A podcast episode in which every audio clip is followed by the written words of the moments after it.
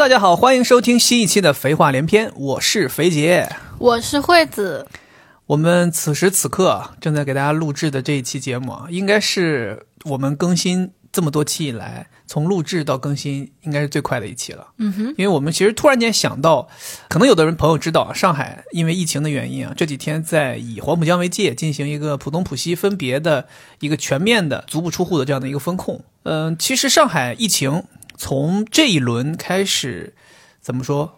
冒头吧，咱们就用冒头这个词吧，咱就不好不想用爆发这种词啊，总感觉好像太可怕了。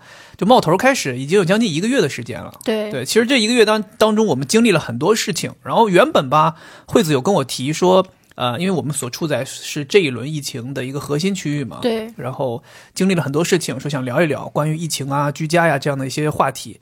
我其实一开始呢，我觉得没什么可聊的，我觉得好像也没有发生什么事情。但是后来，呃，应该是昨天。有这个外省市的朋友来跟我聊天的时候，就说说他们以为我们肯定会录这样一期节目，就一直在等，真的，对他们就一直在等，因为他们觉得说你们在上海，现在此时此刻全国疫情最严重的区域就是上海，他们就觉得我们肯定会录一期关于我们在上海经历疫情这样的一期主题，但是等了这么久也没有。其实我后来才意识到，我之所以觉得我们经历的事情好像没什么，是因为我们就在这样一个区域里。我们身边的所有的朋友，我们身边所有的，无论是邻居，无论是小区里的人，还是我们在上海日常会见到的朋友啊、同事，大家都是在上海，所以大家好像看起来经历都是一样的，所以我觉得好像没什么特殊的，没什么可聊的。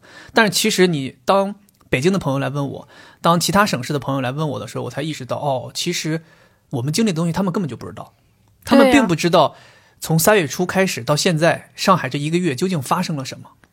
所以这让我才在昨天才想到，决定我们要录一期关于我们上海近一个月我们疫情居家究竟经历了些什么这样一期主题的博客。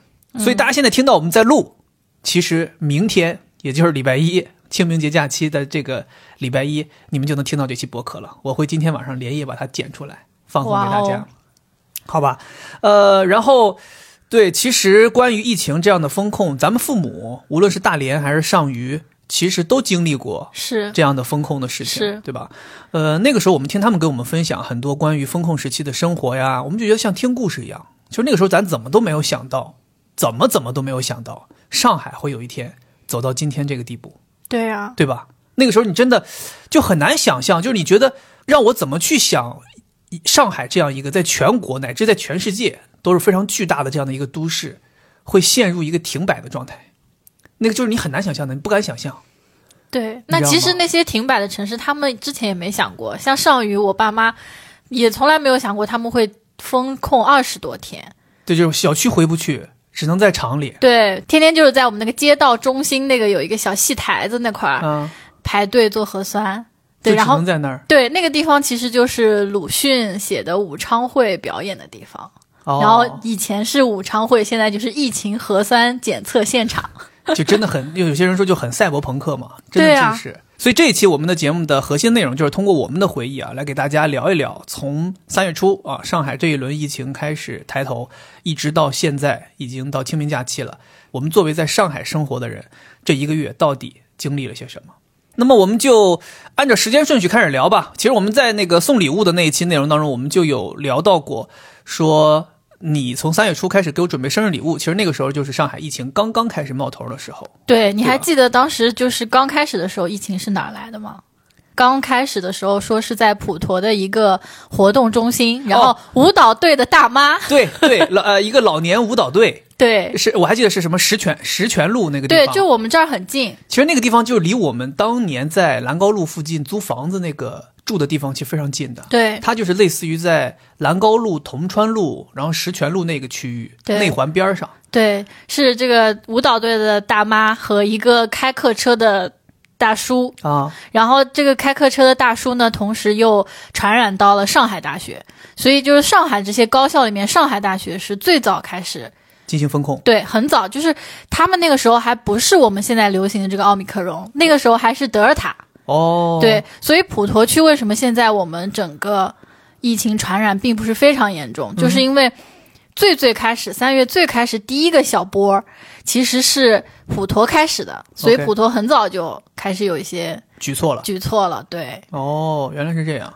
对，不过我记得当时那个时候，大家还真的，呃，没有觉得会发展到今天这一步。所以那个时候大家在说什么啊？是老年舞蹈队，还开玩笑，对，还开玩笑说什么一直呃，无论一就是外面情况多严重，他们还是要出去排练。对，然后所以导致了这个疫情的传播。那个时候大家觉得，哎呀，就是这么一撮人嘛，再大大不过普陀区嘛，就这么好好一管控，肯定就没有了。大家完全没有意识到说具体是什么问题，甚至那个时候，你想离我们这么近，我们都没有觉得好像没有完全没有觉得说疫情离我们很近。对啊，我们那边超市门口的舞蹈队还晚上还继续跳舞呢。对啊，然后我记得那个时候就是从石泉路那个附近开始，慢慢的有小区开始进行风控，说什么有密接人员呐、水岸蓝桥，对，开始封控，包括水岸蓝桥开始封控，就就离我们真的就可能两公里、三公里这样的小区就开始封控。我们那个时候晚上打车回来，路过人家小区，看到门口有警车、有大巴车在拉那些医务人员，在那给他们做核酸什么的。我们当时还像像看戏一样，还就是那种，哎呦，你看原来小区封起来是这个样子哦，哦，原来有警察哦，原来哦大巴车拉大白来的哦，就是那个时候还是这种看法。对，没有想到说，过不了半个月，他们就出现在你家门口，对吧？就来给你做核酸，就把你封起来。对对，所以有的时候真的就像我说的，当我爸妈和惠子爸妈跟我们说他们被封起来的时候，我们那个时候就觉得，哦呀，你们嘛，对吧？大连呃，因为有这个境外输入的这些冷冻冷冻食品，对吧？可能有有有这个原因。然后上虞是因为当年那个江浙沪一带，我想怎么也不可能发生到上海啊！上海这种对吧？中国最大的城市，如果要是沦陷了，那还怎么办呢？但没想到此时此刻，我们坐在家里，我们非常可悲的正在经历这个足不出户的四天。对对对，刚开始的时候，我记得我还在办公室，就第一次觉得疫情离我超级超级近。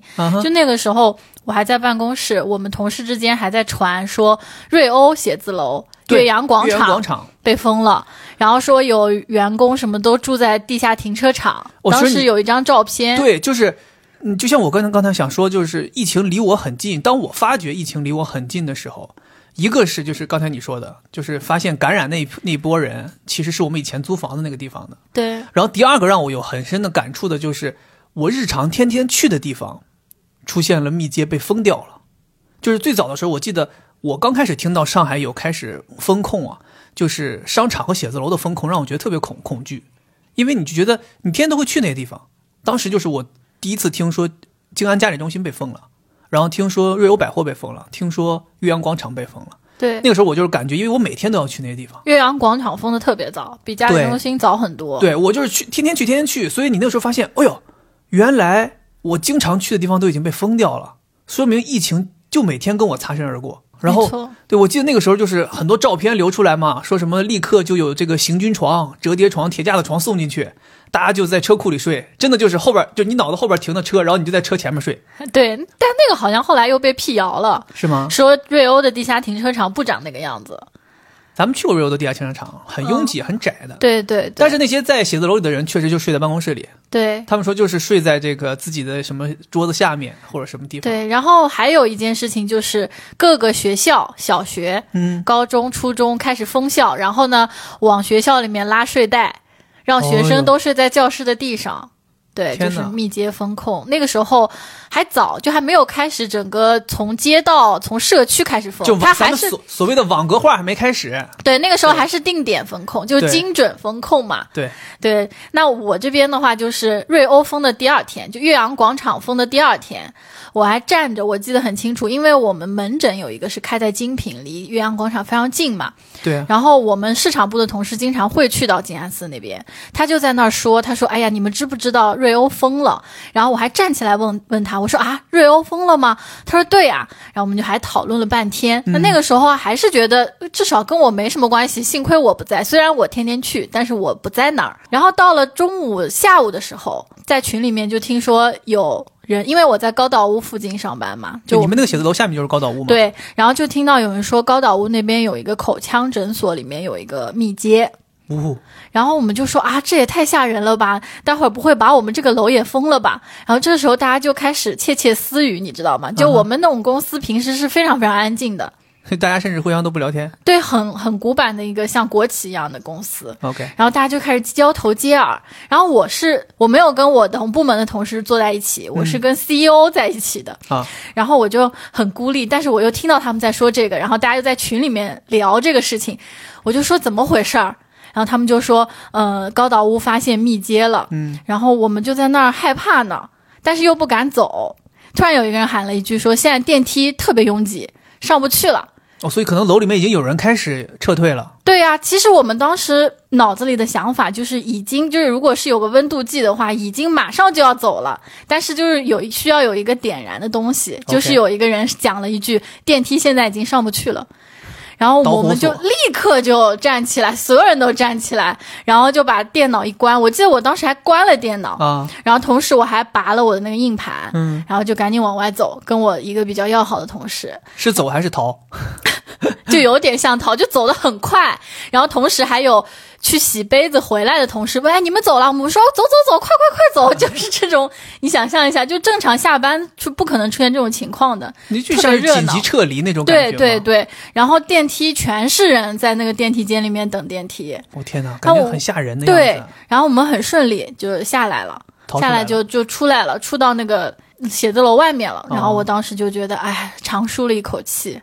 就很怕，因为那个时候确实，因为如果你所在的场所，无论是商场还是写字楼，出现密接的话，当时基本上的原则就是要把你这一栋楼封控四十八个小时。对，所以那个时候上海的人，其实那段时间还挺搞笑嘛，大家就是有一个玩笑，就是每天出门之前要自己背一个包，包里要带好自己四十八小时的洗漱和换洗的用品，很防止自己。保不齐在哪个餐厅吃饭，或者在哪个地方待着开会什么就被封起来了，然后你就要在里边待四十八小时，所以都大家都带着换洗衣服，带着牙刷、牙膏什么出门。对对，那个其实一点都不夸张，真的有很多人就是莫名其妙的到一个地方去，然后就被封在里面了。对啊，对，不是有那个外卖小哥送外卖嘛，啊送进去然后出不来了。对，那段时间就是天天你都能听到这些消息，所以大家就是怎么说吧，就是那个时候人心惶惶。虽然还没有到这么严重，但是那个时候大家已经开始有一些害怕了，或者说大家自己因为疫情折磨这么几年，大家已经开始谨慎起来了，就是知道说，OK，我的身边、我的城市现在正在发生疫情，那我一定要做好准备啊，无论是个人防护的准备，还是说做好被封起来的准备。我记得当时岳阳广场还有一个东西让我特别震撼，就是他们解封那一天。嗯，那个时候还是四十八小时就可以解封。对，那个时候我记得解封那一天，因为它是可能是上海第一个就是这种大型写字楼被封，它解封那天为了让楼里面所有的人可以顺利的离开这个楼，不造成当地的这个呃人员聚集和交通拥堵，上海的出租车公司好像一口气调来了几百辆。就那种上海标志性的荧光黄色的的出租车，在岳阳广场楼下接他们，然后有人从那个楼顶拍了一张，就是俯视拍了一张照片，天哪，那个场面太震撼了！就是你想象一下，一个照片在一个呃写字楼正面的一个停临时停车的这个广场，密密麻麻的几百辆出租车亮着灯在那儿等人。当时你就觉得，就这些出租车司机就很伟大，就像来把这些人终于把他们接回去送到家里一样。哇，那时候就觉得，又觉得有一点恐惧，又觉得有点感动。对，对，其实岳阳广场还有个笑话，就是说有一个人嗯，他是四十八楼的，然后他就是坐不上电梯了，始终下不来？对，然后他就直接走楼梯，四十八楼走下来，但是还是被封在里面了，就来不及跑。哦，所以那个时候对，好像就是说封锁之前，你要能逃出来就逃出来了。对，就有很多人逃出来。对对对，我记得以前发生疫情的时候，嗯，有的医院不是上海的医院经常会暂停门诊封起来，啊闭环一段时间嘛。对，然后之前有一次我看到过有人就是在里面挂盐水。然后就提着那个盐水袋就往外跑，然后把盐水袋挂在那个 路边的行道树上面挂。哦，好像是。当时我就觉得奇怪，我说这个东西有这么恐怖吗？值得这么跑吗？结果到我自己这儿的时候，跑得比谁都快。这个时候不跑，什么时候跑啊？就是我们已经跑走了，都快到地铁了，行政才发通知说大家可以提早回家。对，我记得那天特别搞笑，好像我还在家里，然后咱俩正，比如正常正在聊天，你还没下班呢。然后突然之间你就跟我说，你说我已经在地铁上了，马上到家了。我我说怎么了？他说我们楼里出现一个密接，我已经逃回来了。对我们当时一开始的时候窃窃私语的时候，还在想领导啊或者 HR 会不会发话给我们走，但是他们一直都没讲，我们也不敢走。但一一有人喊，就感觉很像吹哨人，一有人喊说电梯上不去了，我们赶紧就走。天哪，真的，那段时间真的不夸张。我记得那段时间，呃，就因为这个呃，就是楼里面一旦出现问题就会被风控的这个原则。所以那个时候我记得出去跟其他的人开会啊，或者说大家出去见面聊聊事情，你都不敢在一个密闭的空间或者说写字楼、商场里面见面。嗯那时候就尽可能找一个沿街的店铺，然后在这个店铺大家还不敢坐进去，然后大家就买一杯咖啡，然后在路上边走边聊天，就只敢在开阔的地方待着，不敢就是那个时候我告诉你多夸张，那个时候我去襄阳公园，就那个襄阳路新乐路那个交叉口那个襄阳公园，那公园都封了，就那公园就 IPM 前面那个公对，那公园就是个开阔空间，它都封了，嗯它可能就是被征用过来给大家做核酸或者隔离啊什么的用。还有那个公园里面老有很多人跳舞的聚集，对，然后哇，那个时候你就觉得，哎呦，这个东西真的就在你眼前，你走到哪儿都能看到它的身影，就疫情的身影，你走到哪儿都能看到。你知道，其实那段时间上海天气特别好，可能前几天还是在一度左右徘徊，突然间就蹦到了二十度，热的你就开始穿短袖。对，然后那段时间我觉得，我天哪，春天来了，然后还把自行车送去保养，心想说接下来就可以天天出去骑着自行车了，对不对？结果自从那一次保养完事儿之后，回来现在就一直放在这儿，眼瞅着又放了一个多月了。这就是我都觉得下次骑之前又得去保养，真的，你就是你真的没想到，而且你你你发没发现这个？我觉得这个天气也很奇怪，就是自从疫情开始逐渐严重之后，天气也越来越不好，又冷又下雨，又冷又下雨，哎呀，真的。然后后来大家就开启了这个居家办公模式嘛，对。对，尤其是你嘛，对呀、其实公司从一开始的时候，他是很不希望大家居家的，啊，因为我记得我们九号跑回来，然后十号是在家一天，嗯，然后十号的下午，行政就发通知了，说高岛屋那个密接吧已经让他处理好了，处理好了，然后对我们这儿没有影响，大家回去上班，所以我们十一号又回去上班了。OK，回去上班就发现自己连电脑都没关，就当时自己以为自己关了，对，可能只是摁了一下那个键，你还得摁一下关机嘛，啊没有摁关机。对，然后对，就当时觉得好好笑。然后那天我同事还带了一次性内裤什么，就像你说的，就怕自己被封在里面，所以就带了。对，然后其但是当时其实大家都知道这个疫情，嗯、有那么一点点吓人，所以呃周五行政是让我们提早下班的，就三点半就可以走，OK，可以错峰下班，然后同时提醒我们带上电脑。就他带回家对他已经做好了有可能让大家居家的这样的一个准备嘛。是但是那天我很早很早以前跟朋友约好了要去吃烤肉，OK 然后战战兢兢的四个人在吃烤肉。我们是在淮海路上的一家店，啊，然后我们同其中有一个上海朋友，嗯他就说他觉得今天的淮海路怎么这么奇怪，嗯这么大一条路上面没有什么车。然后我们吃着吃着吧，我看群里面大家就在说，嗯，囤一些物资啊之类的，哦，那个时候应该就是网格化开始了。是吗？应该是，对我记得好像就像我们刚才说的，就一开始是哪个楼里出现密接，哪个楼就给你封四十八小时嘛。它就是只是按照密接存在的这个空间来进行划分。嗯，后来应该是疫情越来越严重，它有点摁不住了。就是你各个楼这样去摁是摁不住的，他就上海就出台了一个政策，叫做网格化管理。对，就他把上海的地图划分成了一个一个面积相等的网格，然后哪个网格出现问题就封锁哪个网格。哦，对，，所以那个时候应该就是你说的这个，就是开始大家要囤物资了。就是你所处的网格如果有密接或者有阳性，当时好像是还有规定，类似于超过多少个，你就要被封四十八小时，直到核酸之后低于这个标准，才可以再次解封。所以其实那天是十一号，是我们第一次因为疫情嗯，去采购物资。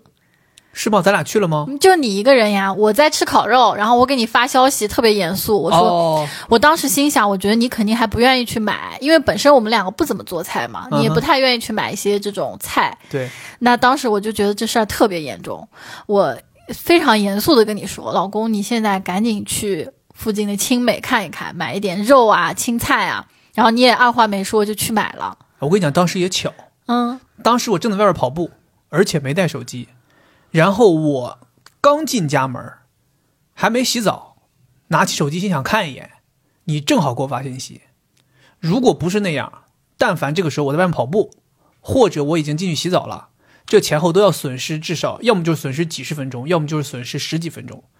但是恰恰就是在这个时间，就是你的信息一到，我正好拿起手机看手看手机，也没耽误任何时间，我就立刻没洗澡，放下，把我跑步东西放下，穿了件衣服我就下楼了。对，就是汗都没擦。那你当时怎么想的？你觉得你愿意去买？当时我就想说，那万一真的有事儿，那我们确实需要物资呀。嗯，对，所以而且我当时就是这种事情，大家都是宁可信其有，不可信其无。这个就跟我们后面其实几次相信谣言都是一样的，就是你宁可相信这个谣言是真的，万一明天就怎么怎么样了，万一对吧，零点就怎么怎么样了，你按这个准备总没错。就像我爸妈经常跟我说，说哎呀，孩子，你们在上海如果真的是出了什么事儿，买东西就多买一点，哪怕过期扔了呢，也比到时候没有强。所以我当时就是这个原则。你当时一跟我说说去看一看，我想说那我赶紧去。而且我当时进到那个超市，真的没有什么选择，不是说什么挑什么我爱吃这个爱吃那个买，没有。我当时就是看到这个菜能能做不能做，能做装起来；那个菜会不会做，会做装起来。所以为什么我你看我娃娃菜也买了，什么这个芦笋也买了，竹笋也买了，呃，什么这个这个豆腐也买了。呃，什么豆豆干也买了，我什么东西都买了，肉也买了，就因为我觉得这些东西我拿回来，我们都知道怎么处理，都知道怎么做，就能下肚，就能管饱，那我就买回来。因为那个时候你再去思考，说我爱吃什么，我要做哪个菜，我跟你讲，那个现场情况你根本来不及。就那一天，其实我觉得，就是上海基本上从有了疫情开始，基本上超市就始终处于混乱状态。就是每天不管有没有什么谣言，或者说有没有什么呃接下来要进行的风控政策，任何一个地方，任何一个超市，永远都有不停的有人在那里头采购，甚至抢购，真的就是这样，非常夸张。是对我记得那个时候咱们开始居家了，就没办法出门嘛，而且我们两个人也属于那种比较谨慎的人，就即便嗯我们小区没有封控，即便就是没有说不可以出门，我们其实一直还是保证就是尽量能少出门就少出门。对，当我们意识到这个事情严重了，是什么时候意识到严重了？就是开始大家居家之后，Manner 开始外卖了。嗯，那个时候我们就想到，我、靠，完了，这个事儿应该不简单。就是你知道吗？有些时候有一些企业和商家做出的决定是能够帮你判断时局的。就当时 Manner 做出开外送这件事情，因为 Manner 在上海这么多年了，没有开过外外送，没有任何平台帮他们送外卖，但是在这个时候，Manner 选择了送外卖。而且他们说什么啊？我们这个呃策划了多多久多久的外卖平台，终于在今天上线了。其实大家心里都清楚，就是因为疫情的原因，才开开放了这个外卖。所以那个时候，我当时就是觉得，连 Manner 都送外卖了，那就说明上海的疫情应该挺严重的了。是啊，对，在疫情这么严重的时候，公司一开始还是很不愿意你们居家。哎，你们公司就是奇就是奇怪，我觉得。对，所以我们十一号周五啊带了电脑回来，然后那个周一下一个周一我们是在家办公的，啊哈，但是周一下午就通知我们，让我们返工。就是说周周二我们就可以返工了，嗯，但是周一呢，就像你说的，那个时候开始网格化了，对，就有很多小区已经开始封了，就是以街道为单位或者以那个网格为单位开始封了。对，那我们部门呢，只有我和我的领导两个人的小区嗯。还是可以出门的，嗯，所以周二的时候就我们两个人去了。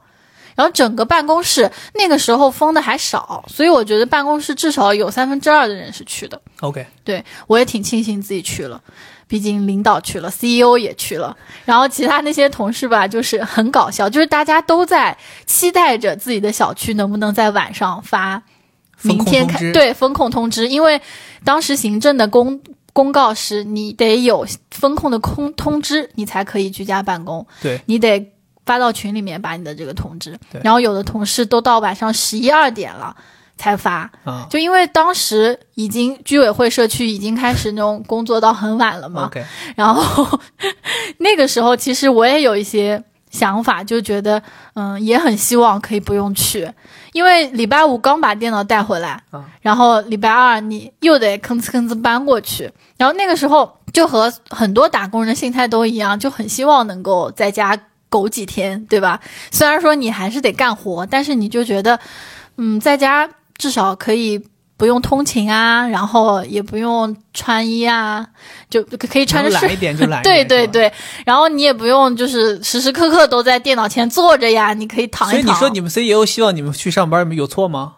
没错你看，你们这个心态，你们这心态就是他们就是要能划一划一点水就划一点水，对不对？对 就是不想全力输出输出呀。对啊，然后我们还有还有的同事巨好笑，他在群里说，据说明天要开始封，所以我明天也不去了。虽然现在还没有发通知，居委说可能明天要开始封，就是大家就是千方百计的想要居家办公。对，所以我觉得从这个也能看出来，那个时候大家就还没有真正意识到这件事情严重。对，大家就是觉得能够有沾上这种政策的光，然后自己能苟几天。对，那个时候大家就觉得说风控似乎对我来讲是一个利好消息。对就是我我小区被封了，反正我也得不上这个病，我就是被封了之后，我可以在家里头清闲几天，去居家办公，我不用去单位上班了。对大家还抱有这种想法。对但我跟你讲，如果是换到今天，你再跟他说风控，他绝对不是这个想法。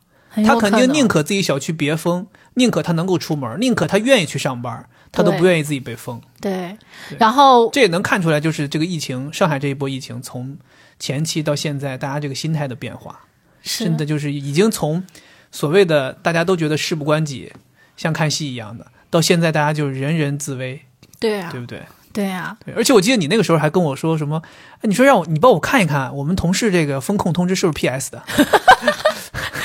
我们就觉得就有一个同事特别搞笑，嗯。就是比如说幺零零八六，如果你是一个时空伴随者或者是密密接，就是他通过手机定位到你，嗯，他会给你发一条消息，啊说通过我们这个大数据观察，你是跟这个确诊者有过共同交集的，，OK，对，然后请你怎么怎么样，注意怎么怎么样。然后他还收到了这条消息之后，自己主动打给居委会，说我这个要不要在家隔离？啊，然后我们就觉得他主动请缨，我们就觉得他特别想要就是居家，嗯然后偷懒，不想去办公室。然后他，然后他就是那个一直说，据说明天要封啊，明天不封了，但是后天肯定会封，就类似于说这种话。然后过了几天之后，他发过来一张图，风控通知。对，然后我们就在那儿研究说他是不是连夜自己批的。你我记得当时你们群里面好像有人就是还在跟 HR 在就争争吵嘛，争论，类似于他们就是说我们被封了，但是居委现在不给我们开这个封封控证明，对啊，说要解封之后才能开这个封控证明，对务工单什么东西这种东西。对对，也有也有，对，就意思说我拿不出这个证明。对其实那个时候就像刚才说的，就是大家还是在钻这个空子，对。就还是希望说我希望被封，因为我觉得被封反正也没什么事儿。对，我觉得这个没有什么不能拿出来说的。对就我之前也有过类似的心态，心态很正常嘛。对啊，而且我在想，为什么大家都封了，我们怎么就不封呢？所以我礼拜二就去了嘛。啊，去了之后呢，公司其实也很不舒服，因为为了防疫，它中央空调关掉了，哦，他怕就是交叉感染，把中央空调关掉了，非常闷嗯。我就觉得特别难受。我这不把电脑背回去了嘛？哦我想那呃总归明天还是要来的，所以我就只是把硬盘带回家，电脑就没带。嗯，结果第二天我的领导小区也封了。然后就是他每天都要封好多小区叠加上去很多，对对，所以就是礼拜二开始晚上又发现了很多同事在群里发说风控啊之类的，嗯然后我们反正部门就只剩下我一个人了，嗯。一个独苗，然后老板就跟我说让我也别去了，所以我小区封的比较晚。对，所以我从礼拜三开始就一直在家了，就再也没有去过公司了，所以你现在应该在家里头居家办公两个礼拜了，两三个礼拜了，三个礼拜了。对哦，哎呀，确实，其实就像刚才我们在说上海这个，从三月初开始疫情冒头到现在，今天此时此刻是基本我们就可以说是封城。我觉得大家没也没什么好那个说不好意思的。就之前有看到有人在微博上说说，就是上海现在就是嘴硬，就是你封城了，你又不好意思说自己封城，这叫什么？呃，切切块式管理。一开始网格式，后来切块式，对，一开始叫网格式管理，现在又切块式管理。没有，现在叫不叫封城，叫全域静态。啊，对啊，你就是始终不承认自己是封城。其实，在老百姓眼里看来，这就是封城嘛，那就是浦东浦西只不过是一条江，就相当于封了两座城嘛。这个政策它也是一步一步收紧的。对，因为我们刚开始说的，先是哪个楼里出现密接，哪个楼封四十八小时，后来开始了网格化管理，哪个网格出现问题，哪个街道出现问题，哪个街道封控。后来我发现，就是政策又开始紧了一步，就是开始不允许堂食了，所有的餐厅全部都不允许堂食。这个政策其实当时出台也挺快的，然后也挺震撼人的。对，因为大家一开始以为说我只是出不了门而已，我如果能出门，我出去之后生活还是正常的。但其实你那个时候发现，就像你那个朋友说，为什么淮海路这么冷清？后来我们中间也有周末出去过，就是它冷清的原因，就是因为所有的餐厅、所有的餐饮行业全部都不允许你堂食了，对这一下子就冷清了，大家大门紧闭，只做外卖，你就算到店里，你也只能点了带走。对，所以那个时候你才意识到说，OK，现在事情真的是一步一步的越来越严重，对，对吧？然后接下来我们就迎来了我们的第一次这个四十八小时的这个封锁。其实咱们小区的这个封控时间还是比较比较晚的，那个时候已经很多小区开始封锁两个四十八小时，甚至三个四十八小时了，对吧？呃，其实那个时候我们每天也都在看新闻，每天也都在想说，到底什么时候封到我们？到底什么时候轮到我们？还是说我们是不是不封了？我记得有一段时间你还说，你说哎呀，好像现在的政策是所有没有封控的小区以后都不封控了，大家就做完核酸之后再也不封控了，什么之类的。每天都有各种新闻，就像前两天我看的那个段子说的还挺有意思的。他说，我们这些被封控的人，永远活在明天就要解封的期待当中。不像你们这些解封的人，永远活在明天又要被重新封控起来的恐惧当中。其实我们当时就是这种感觉，对，就我们每天都在担心的是，明天我们是不是要封了？明天我们是不是要封了？每一次。听到一个假消息，说小区里经常会有一些群呐，或者有一些你在路上听到某一个老阿姨打电话说啊，我知道我们明天小区就封了。还有我们就在楼下买菜的时候，发现那个菜场老板跟那个谁说，哦，小区好像明天要封啊，好像是轮到我们了。对对，就是总有这种交谈啊，进入到你的耳朵当中。每一次当有这种信息被你抓取到之后，你都会。不自觉的想要囤一点物资，你觉得万一明天就封了呢？嗯，万一他说他说是哪个小区？是咱们小区吗？还是对面小区？还是马路马路那边小区？总要想要确认一下，对吧？对，后来就是我们有一次就有一天就得到了确切的消息，对，邻居给我发的。对，我记得是咱们正在家里面，应该是个周末好像吧？对，咱们正在家里头正在娱乐，突然间你说你说邻居给你发信息说让我们买点东西，因为明天呃要封锁了，然后当时是晚上九点嘛。然后你说咱俩下楼吧，我们就想说那我们就赶紧吧，都有确切消息了，我们就下楼买东西吧。嗯，结果其实那个时候我们下去已经什么都买不到了。对对，当时真的就是这个菜市场，我们楼下的菜市场已经全部都空了。我记得我当时还拍了个照片发了个微博，就是真的就是剩的东西只有泥土，蔬菜的泥土啊和那种已经干巴的开裂了的胡萝卜没有人要。对，其他所有东西，再就是那种都发霉了的蚕豆没有人要。啊，还有那种货架上那种二零二零一一年的，不是二零二一年的二零二一年的牛奶没人要，鲜奶啊，鲜奶，对，反正就是好东西已经全部都被抢光了。然后那个时候我们才知道，说我们其实九点钟知道消息已经是很晚的了。对，其实有好多人知道。对对对，有好多人四五点钟他们就知道说明天我们要封控。当时告诉我们是零点开始进行四十八小时的封控。所以我们已经在楼下，就是三个超市，一个菜场，把能买的东西尽可能的全都买了一些，就挑了一些泡面呐，挑了一些午餐肉啊。因为当时觉得四十八小时还好熬嘛，所以就挑一些简单的东西啊，嗯，就准备说进进入这个风控嘛。对我记得那个时候菜市场还跟我们说说，他老板又开着车去附近的蔬菜批发市场去买菜了，说一个小时之后回来还有一车新鲜蔬菜，然后我们当时还在那等。对，外边下着大雨，我们在那等，等等了很长时间，等后来到那个菜来了，来了之后，其实他能拿来的菜也很少。当时我记得那个老板其实也挺难的，他就说：“他说没有了，他说我现在能买回来的菜，就是菜市场里面剩下的所有的菜。”他当时就是有的人还说什么啊，我要茄子；有的人说什么我要黄瓜；有的人要各种各样奇怪的东西，说什么你现在拉过来的这些，呃，什么这个笋呐，什么。卷心菜呀，什么这个青菜呀，我都家里都有了。我想要那个，想要那个。老板说我没有，说我现在能买到就这些。说批发市场也就只有这些。你下次你让我再开车回去拉拉回来的还是这些。对，就只有这些东西。他说其他的我也买不到。所以当时大家就在雨里面就在抢嘛。我记得当时那个他把那些筐一放下来，真的大家就蜂拥而至。然后你也是，我不是呀，我是正常想要去拿一点，但是。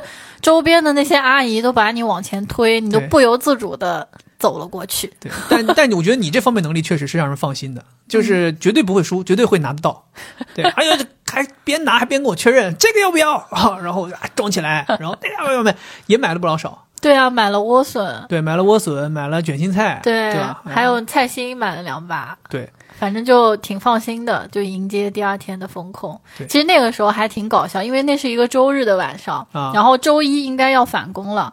那个时候我们公司还不想，当时已经居家一周了，但公司还是希望我们能够回去。嗯，所以它依然是同样的一个政策，就是如果你们小区有风控的信息了，你发到群里，对你才可以居家。然后那个时候我就想，哎呀，明天我又得去上班了。我还跟同事说，明天又只有我一根独苗去上班。结果到了晚上九点，九点多就得知了嘛。然后到了我记得十点、十一点左右的时候，我们那个居委会也发通知了，我赶紧就把那个风控单发到群里，嗯，就觉得哎呀，我明天不用去，因为那时候是才经历了一周的居家办公，觉得还是希望可以继续在家里面待着。嗯，是的，是的。而且当时我们在楼下买东西的时候，那个时候还看到了这个工商过来封店铺嘛。对，对，因为其实可能没在上海的人不太了解，就是这个网格化管理到底是一个什么样。它就是不光封你的小区，它是以街道为单位，它每一轮风控直接封的是整个街道所管辖的这个区域，统一大家都一起封起来。所以你在这个街道管辖之内，你无论是小区还是餐厅还是商超，所有的店铺门门面全部都要封起来。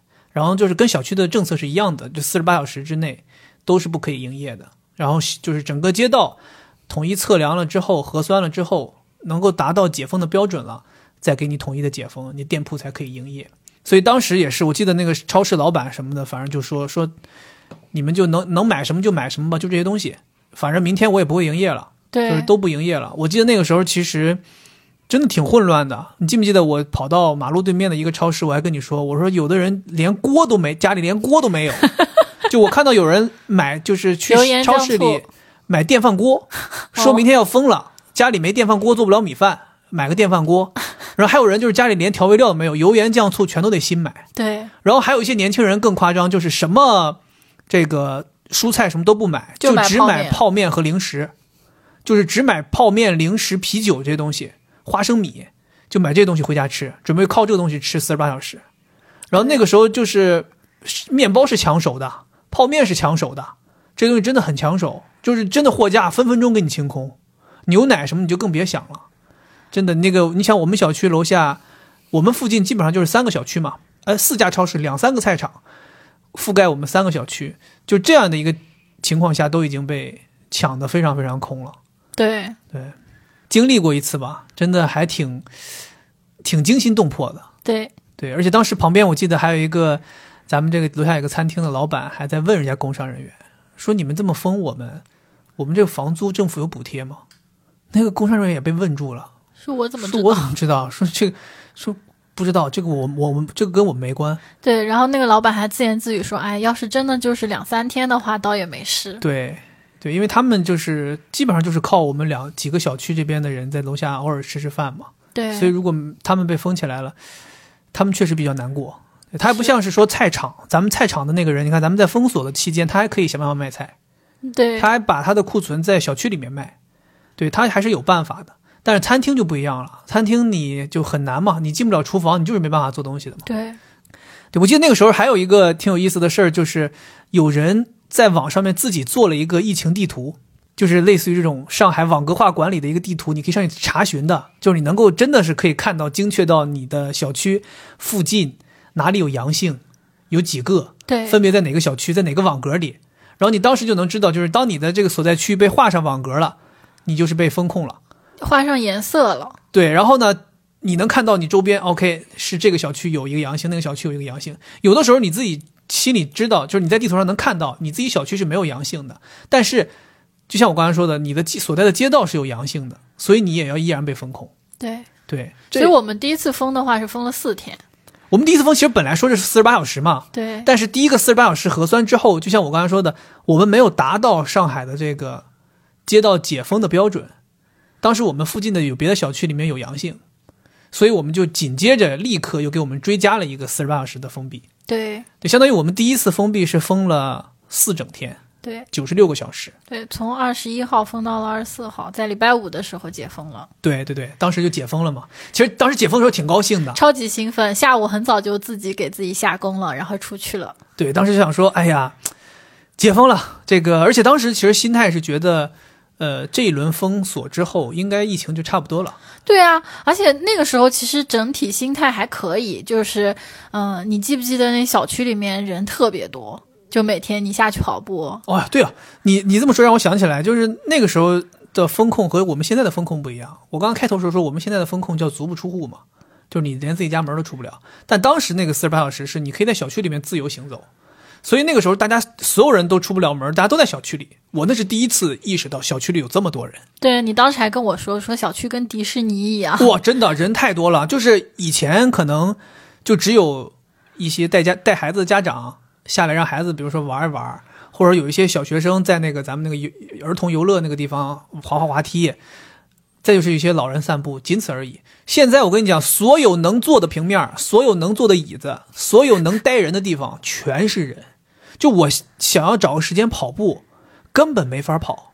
你在路上，你要躲玩球的小孩，你要躲打羽毛球的小孩，你要躲学滑板的小孩，你要躲那些骑自行车不不长眼的小孩，你还要躲那些遛狗的人，你还要躲那些一个人遛三条狗的人，就是好多人你要躲，然后你就是根本跑不起速度来。所以那段时间，你看我后来就选择晚上出去跑嘛，我就我就恨不得十一点出去跑。十一点出去跑还好点，小区里没人。你九点出去跑，小区都人山人海，就大家实在是没地去了。而且明显感觉到小区里面多了很多运动健身的人，哎，就一排一排的人在楼下跳绳，然后也有人出来跑步的，有人健步走的，还有人出来玩那个什么，呃，这种就是那种扭扭滑板的什么的，各种都是人。我跟你讲，那个时候真的觉得小区的人太多了。对啊，怎么会人丁这么盛？对，以前没有，以前其实你确实是发现有很多人，他们其实晚上都不在小区待着，比如说出夜生活的有一批，再有一些人，比如说日日常上班什么的，不是每天都回来的，也有一批，对吧？还有一些人可能本来不住在这儿的，就回来了，要住在这儿了，反正就是相当于真的是小区里面人最多的就是我们封锁那九十六个小时那段时间，全都挤在小区里。刚才就没说完嘛，当时就是这个九十六小时解封了之后，就觉得真的差不多，疫情可能是告一段落，因为当时咱们就想说。这个网格化轮到我们四谁轮到四十八小时解了之后，应该就没什么问题了，就以为我们这个街道就基本上就确定了，就清零了，对吧？就解封了之后，我们还出出门逛了逛嘛。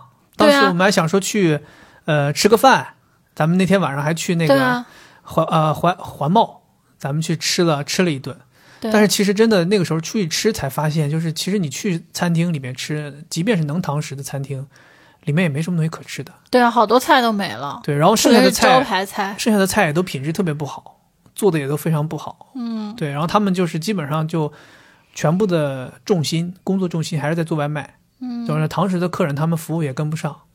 对，然后后来周末我们还去了安福路，还去了宜家，这都是原本上海人人山人海的地方，对吧？上海的宜家的永远都是人，上海的安福路上简直就是元宇宙中心嘛。对，全是应该全都是人。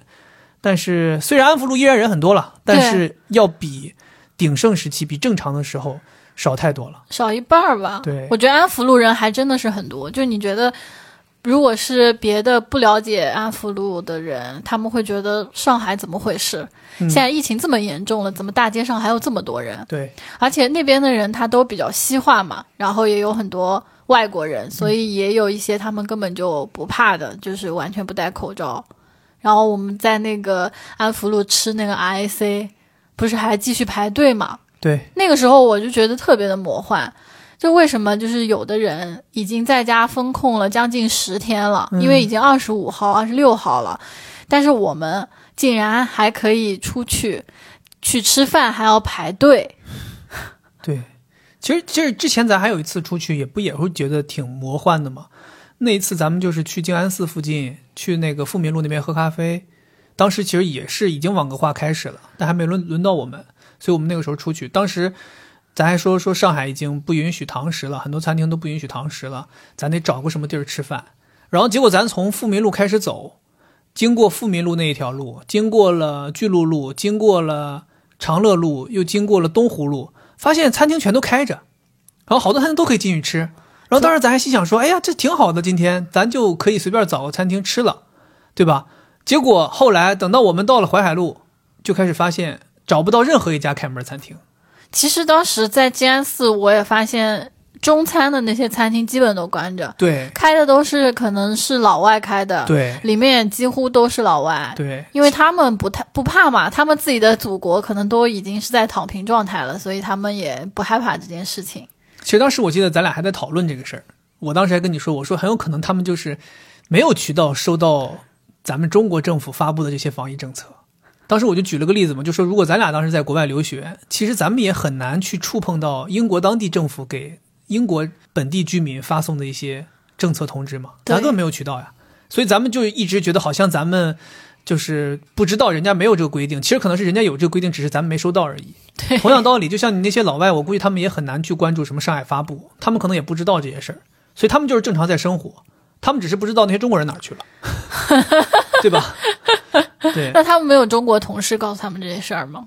中国同事也没有义务去通知他们嘛，所以反正就是基本上剩下来还在营业的，还在肆无忌惮的在那里正常生活的，基本都是一些外国人，或者是说那种生活方式非常西式的一些人，是的，对他们还在。反正当时我们就觉得还挺魔幻的，然后当时我们还在问嘛，还在彼此问，就是说为什么就是有的餐厅闭着门儿，有的餐厅里面人这么多。对，就是为什么政府不来管嘛？嗯，对，后来我们想想，其实政府也没有，现在回头看，政府也没有精力管这个事情，对，他就是一个统一的政策颁发下来说不允许堂食，就仅此而已了。他没对，有没有人过来监。督你到底有没有执行。对他没有没有办法，所以我们当时那一次，呃，四十八小时之后，我们就以为结束了，但是没想到，没过几天，我们就收到了上海发布的最新的消息。我记得当时发布通知的时候是二十七号，嗯，说通知从二十八号开始，上海进行以黄浦江为界的浦东、浦西分别的为期四天的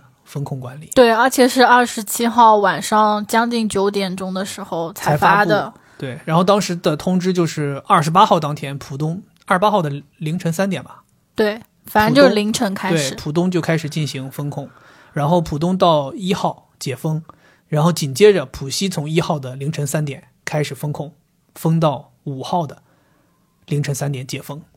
当时是收到这么一个政策，然后当时我记得那天晚上，就是浦东浦西人民简直是两种心态啊，浦东人民就觉得完了。就是当时就必须得冲出门，利用这仅剩的几个小时时间，能买点啥买点啥。对啊，那些在封控期的小区都临时开封，对让大家去买菜。对，当时我觉得这个政策也非常的奇怪。当时咱们在浦西是没办法想象这件事情的，就是你不知道浦东当时是一个会是一个什么样的状态。就是排队排到大街上，然后咱们不是还接到那个公就是政府的信息说，当天的轨道交通所有的地铁全部都延时营运到零点钟，十二点对，十二点钟，就是为了方便大家通勤嘛。所以其实大家可想而知，那一天我估计啊，那天晚上那几个小时，浦东应该就是乱成了一锅粥，肯定大家都在抢囤物资。好在当时其实浦西给我们留了这几天时间，对我当时其实还挺庆幸的。就我们晚上还在那儿规划，我说我们也不用明天就去买，因为明天肯定人特别多，然后有很多的蔬菜啊、肉啊也不能放很久。我说我们一号开始封，我们三十号去买，对吧？对我们当时还计划挺好，心想说三十号买什么，三十一号买什么，都给自己规划了，对吧？当时想说咱慢慢来啊，咱们至少有这个几天时间可以准备。结果我当时第二天早上起来，我记不得了，我第二天早上起来就下楼买个什么东西，然后就发现其实楼下已经抢起来了。各个超市都已经抢起来了。当时我跟你讲，我很懵。你当时你当时没在，你当时在那个楼上工作。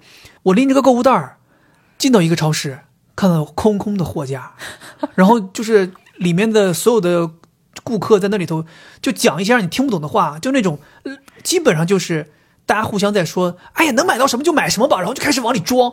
然后我当时想说：“你们在抢什么？今天才今天这不才二十八号吗？咱不是一号才封吗？你们在干嘛？”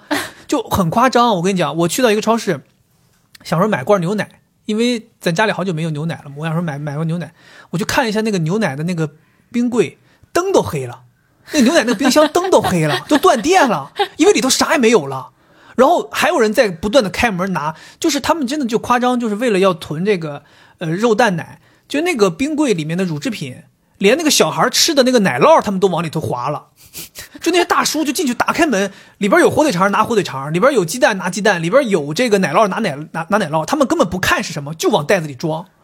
然后我在咱们楼下还有个超市看到有有一对夫妻在那疯狂囤奥利奥，我想说大姐，奥利奥有啥好囤的呀？这东西一不过期，对吧？二又不像新鲜蔬菜一样会就是供应会减少，这东西不是要多少有多少，你现在抢这干啥？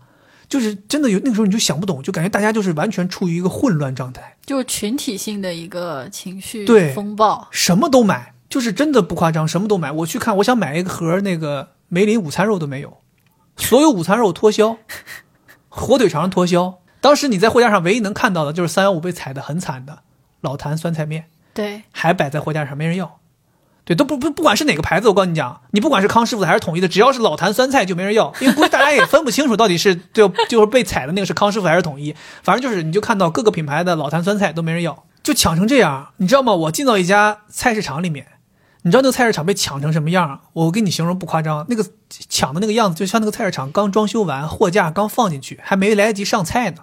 就干净成这个程度，你绝对想象不到一个一个超市会被抢的干净到这个程度，就是它干净的连渣子都没有，就是一整面冰柜和一整面放菜的那个货架干干净净，像被擦过了一样，真的夸张，都不像上一次还有点泥土，这次连泥土都没有了。哎，那全部都是山药是哪次？就是那次，哦，就是只剩下几个山药棍儿摆在那儿，就是像那种冲场面一样，就是类似于。每一格一对袋一排一排货架，每一个货架上面放了一根山药，就这样摆开，就感觉很像是那种 超市刚装修好，先摆一下，打个样，告诉你到时候往这里放东西。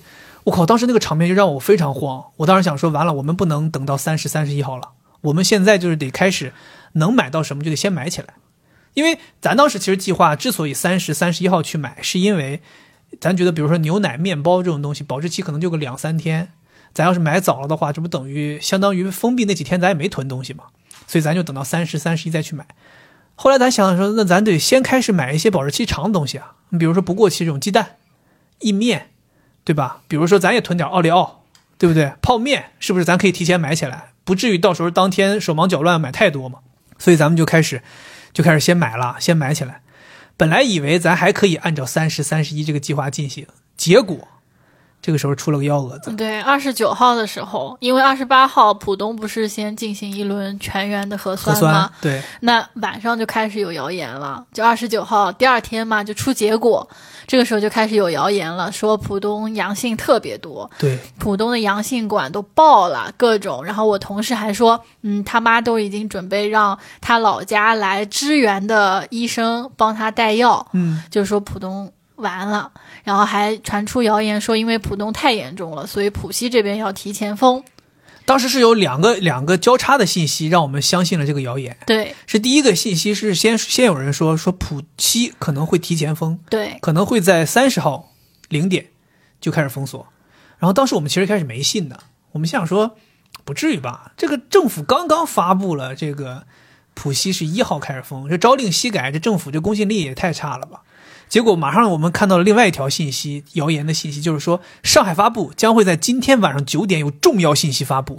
我跟你讲，有的时候人呐，你就怕就是你这个这自我分析能力就太复杂，你把事情想太复杂。当时我们两个人就这个交叉信息一交叉，你看，有人传言上海三十号零点要封，上海发布又在二十九号晚上九点钟有重要信息发布。那你这么一交叉的话。那他九点发布的这个消息，不就是三十号零点要封你吗？对呀。当时我们想说没跑，我们这我们就算是提前得到内部消息了，我们这个绝对不能坐以待毙，我们把我们的采购时间就提前到二十九号，然后咱们两个人就当天 马上，我操，带了四个购物袋，爆大的购物袋，就冲到了我们附近最大的一家家乐福。对，我们当时心想说，小超市没戏，对你抢不过人家。然后呢？像奥乐奇这种进口超市，估计也没什么值得咱们老百姓吃的东西，咱们就去大一点的大型商超家乐福，咱们就去了。哎，不不过那天讲心里话，家乐福还挺给力，是咱要的东西全都有。是这个家乐福真的。呃，就是供给真的是非常充足。就咱们之前在咱们楼下的三个超市都买不到的牛奶，在那儿简直就是随便买，随便买，一个一个都是满的冰柜，全都是满的牛奶，对，保质期都爆好。然后我们当时也都看了，鸡蛋也有，肉也有。然后当时我还说，我们这个鸡蛋和肉先不要买。因为我当时想，还是留有一线，觉得这个有可能是谣言的假消息。对我说，我们如果买了的话，有点太多了。我们先今天买些泡面、零食。那如果说真的封了，至少我们有的吃。OK。那如果没封的话，我们明天还可以继续再来买一些鸡蛋啊、肉啊的，就还是留了一手。但蔬菜是买不到。对，蔬菜完全没有。所以，所以就是整个这个从风控的信息发布到风控之前，最难买的东西就是蔬菜。对这个，我觉得也是跟地域有关。对南方人，他就必须要吃那个绿叶菜。对，要求特别那个。我经常在外边买东西的时候，就听到有人在通话，就是要么就是有人在打电话，要么就是两个人在说，说我们总得买一点绿色的东西吧，就是老有人讲这种话。我就想说，这个要在我爸妈在大连，那简直是难以理解，要什么绿色的东西？家里不是有大白菜吗？家里不是有茄子吗？大白菜是绿的吗？茄子是绿的吗？就在我们心里就是菜，只要不是肉就是菜，只要不是肉就是蔬菜，只要不是肉就是蔬菜。像我们南方人，他就是必须得吃青菜，就我们的土豆都是蔬菜，土豆照理是蔬菜，怎么了？土豆、西红柿不是蔬菜吗？是蔬菜、对呀、家里有蔬菜了，可以了。我们想要的是绿叶菜，对，所以就是我也是听他们说，就是得买点绿色的，对对，得买点绿色的。哎呀，反正就是后来就是证实了嘛，这个二十九号晚上确实上海发布发布了这个重要的信息，它其实就是说浦东这这一轮检测阳性特别多，是吗？然后。还说了一个就是说有很多人不配合，说这个因为二十八号开始的这个浦东的这第一轮核酸检测有很多人不配合，就是意思说发布了一个公告说如果不配合，在特殊时期不配合的，是会有非常严重的处罚的。对他其实相当于说告诉一下浦西人民，你们在一号开始封的时候都配合点儿。对对，其实是这么一个意思，对，所以我们相当于是被这一次被框出去的，这一次的疫情中，我们唯一相信的谣言，那就被假动作晃了一下啊，对他晃的死死的。但幸亏还挺好，因为我们其实第一天买回来的东西就很沉很沉，对然后第二天也还是很沉很沉。我我记得当时那个上海发布的那个微博那个微信下面。第一条评论就有人说说听说浦西要早封，然后上海发布官方回复那是谣言，我们两个真的很羞愧，对竟然相信了谣言。对，相信了谣言。哎呀，但其实现在想想还挺庆幸的，因为现在我们四天肯定是不够了。就我们我们看浦东的情况，我们应该是不够了嘛。对，然后我们就是囤的物资是采购的挺丰富的，挺足的。物资这个量咱们是能买够，但是有很多东西会到五号过期，对，像我们牛奶，对比如说牛大瓶，牛奶会过期，新鲜蔬菜会过期，比如我们买的那个做沙拉的那些菜会过期。色拉到五号就没了。对，所以到最后可能真的能帮我们维持五号以后的日子的，还真的是靠这些零食啊、泡面呀，泡面还不错，嗯我们弄了挺多的。对，包括我们买的这什么拉面说呀这种东西，对，对炸王，帮我们帮我们继续维持一下。但是我们还是真的希望，哎呀，希望能够五号，哎，算了，不说了，一切都等等到时候再说吧，到时候再说。那对三十号的时候，我记得我们主要就是买了鸡蛋和肉。然后肉的话，当时我们一想，就是也是要过期的嘛。但是我当时心想，我们可以放到冰冻里面。特意还问了超市的人说，这个肉如果放冰冻可以放多久？他们说放冰冻就可以放好几个月。对，买了牛排，买了牛腩。我们其实虽然二十九号被贾工作晃出去过一次，但是其实我们三十号和三十一号都没停，咱对三十号又去了一次家乐福，对然后还买了红盔甲吃。对，那是我们其实，在有了风控信息之后，我们就很少叫外卖了，对，因为我跟你讲，没在上海的人可能没体会啊，就是上海这个外卖，自从上海出生出现了疫情之后啊，整个外卖这个行业衰减的多厉害啊！我记得在没有疫情的时候，你打开饿了么或者美团啊，你想看一下有多少商家在配送，基本上都是上万的，就是能够配送到你家的商家有上万家。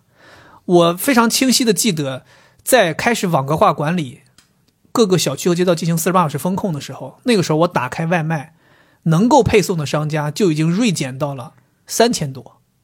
然后在上海通知说要在一号开始浦西进行全面风控的时候，再打开外卖配送，就只剩下一千多家可以配送了。这是一个什么量级啊？从几万家商户可以配送，到最后剩下一千多家可以配送。所以那个时候，你基本上已经是你想要的东西都已经没有办法通过外卖来帮你了，因为外卖的压力很大，很多外卖骑手全部都转去送菜了，所以就是真正帮你配送，要么就是等的时间很久，要么就是很多商家不配，要么就是非常高昂的配送费。那个时候我真的记得，就是想买杯咖啡，跑腿费八十，不是起送费八十吧？跑腿他根本就没，他不给你送，你得找跑腿去买，哦，都是这种。就离你三公里距离一个咖啡厅，你说我要买杯咖啡，跑腿收你八十，就真的就是非常夸张。那段时间就非常夸张，对，所以我们两个人那天趁着我们出去采购的机会，正好家里附近有一个红盔甲，对，我们想说我们这个在风控之前稍微吃一顿好的吧，也到了吃小龙虾的季节，刚刚开始小龙虾。所以我们就吃了一顿红盔甲，当时买回来吃的。对，我还发照片给我。虽然说我们浦西要一号才开始封，但是我那些同事嘛，就是从我们公司开始居家，他们就封在家里面，没出来过。对，所以我就给他们拍照看啊，然后他们就各种羡慕。对，挺好的。刚才我说了嘛，我们其实三十、三十一号还在外面买东西嘛。其实我跟你说，你你可能没那个感觉。我出去买东西的时候，因为我三十一号不是还也出了一趟门嘛，对，出去买东西。其实当时我为什么出去买东西呢？是因为咖啡没有了。这中间真的是出的这个事情，把我打的一个措手不及。其实我在家里面要是不能出门啊，我是喝三顿半嘛，一直。呃，我其实自己是有会打这个提前量的，就是当我这个三顿半还剩下个五六罐的时候，我可能就会采购一个新的，然后这样把我这个库存补充一下。但是当时呢，我就还按照这个情况去采购的时候，突然之间在这段时期，三顿半的官方不往我们上海这个地方来配送了，那个时候我就慌了。我想，我想说，我就剩五六罐咖啡了。当时距离开始隔离还有三天，然后隔离又隔离四天，那我岂不是这中间有一段时间咖啡就没有了，就很难受啊？但是也不用慌啊，上海这么一个大都市，对吧？想买咖啡有什么难的？我买不到三顿半，我还可以买挂耳嘛，对吧？当时想说家附近就有 Manner，我就买 Manner 的挂耳嘛。打电话问人家，人家说我们这个挂耳今天卖完了，呃，但是三十号当天会来新的。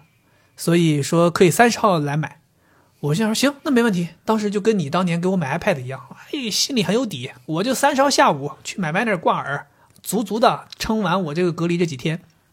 好了，到了三十号下午，打电话给 Manner，我说这挂耳来了吗？你们？他说到了，我们挂耳刚到。你打电话真巧，刚刚卸货。你想说刚卸货，这着什么急，对吧？等咱稍微晚点再去买。正好我跑步的时候跑过去买，然后到了。傍晚，我想说，那我出去跑步吧，我出去跑步了。然后我这个人啊，还想说我要跑过去，立刻跑过去，就只有三公里嘛。跑过去我就买了，我就不得拿着这个挂耳再跑回来嘛？这多难受呀！我想说，我在那逛一逛，正好逛到我快跑完的时候去买。买了之后，我就骑个自行车回来，我这不就方便了吗？也不不用拿着东西跑。好，我就算算算算算，差不多跑了十 K 左右了，我就过去了。过去到那之后，我说，我说你好，我来买挂耳。人家说不好意思，挂耳刚到就卖光了。我操！我当时就是一下子被打懵了。我想说完了，我这个觉得很有信心的 Manner 的挂耳也没了。我说这怎么办？然后我就又跑回家嘛。跑回家的路上，我就自己在想，我想说那我接下来能够寄希望的就是这种大型的进口超市了，因为我印象中记得就是 Olay 和 City Super 里面都会有卖，无论是挂耳还是这种冻干粉的咖啡，各个品牌的都有。我想说那我就只能三十一号。白天去一趟 Olay 去看一看，简直就是极限对，就极限。所以为什么我三十一号，我当时还发了微博，我说这个还有一天就封控了，我要出去看一看。其实主要原因就是我得出去买咖啡，因为不然的话，我当时就真的就是这隔离这几天我就没有咖啡喝了。对这个事情，我还挺想问你的，就是因为我对咖啡是没有瘾的嘛，我可喝可不喝。嗯。然后因为上海疫情不是上榜有一件热搜的事儿，也是说就是喀什人民就是对咖啡这件事情好像没有办法。就是连菜都可以不吃，咖啡不能不喝。对对对，就这个东西真的这么重要吗？其实我不是说离了不行，我对于咖啡的主要的一个需求就是，我想要希望通过它去排水。哦，对，因为呃，因为我只喝黑咖啡嘛，所以就是我如果不喝黑咖啡的话，我早上起来会肿的比较厉害。就你能感觉到，因为我平常吃东西就是。呃，我水喝的也比较多，然后吃也口味比较重，吃很多咸的东西，所以很容易水肿。所以我喝喝黑咖啡主要是为了排水。哦，对，其实这个功能性也比较明显。那如果说没有了的话，你会怎么样？就没有我也 OK，但我希望是能有机最好有。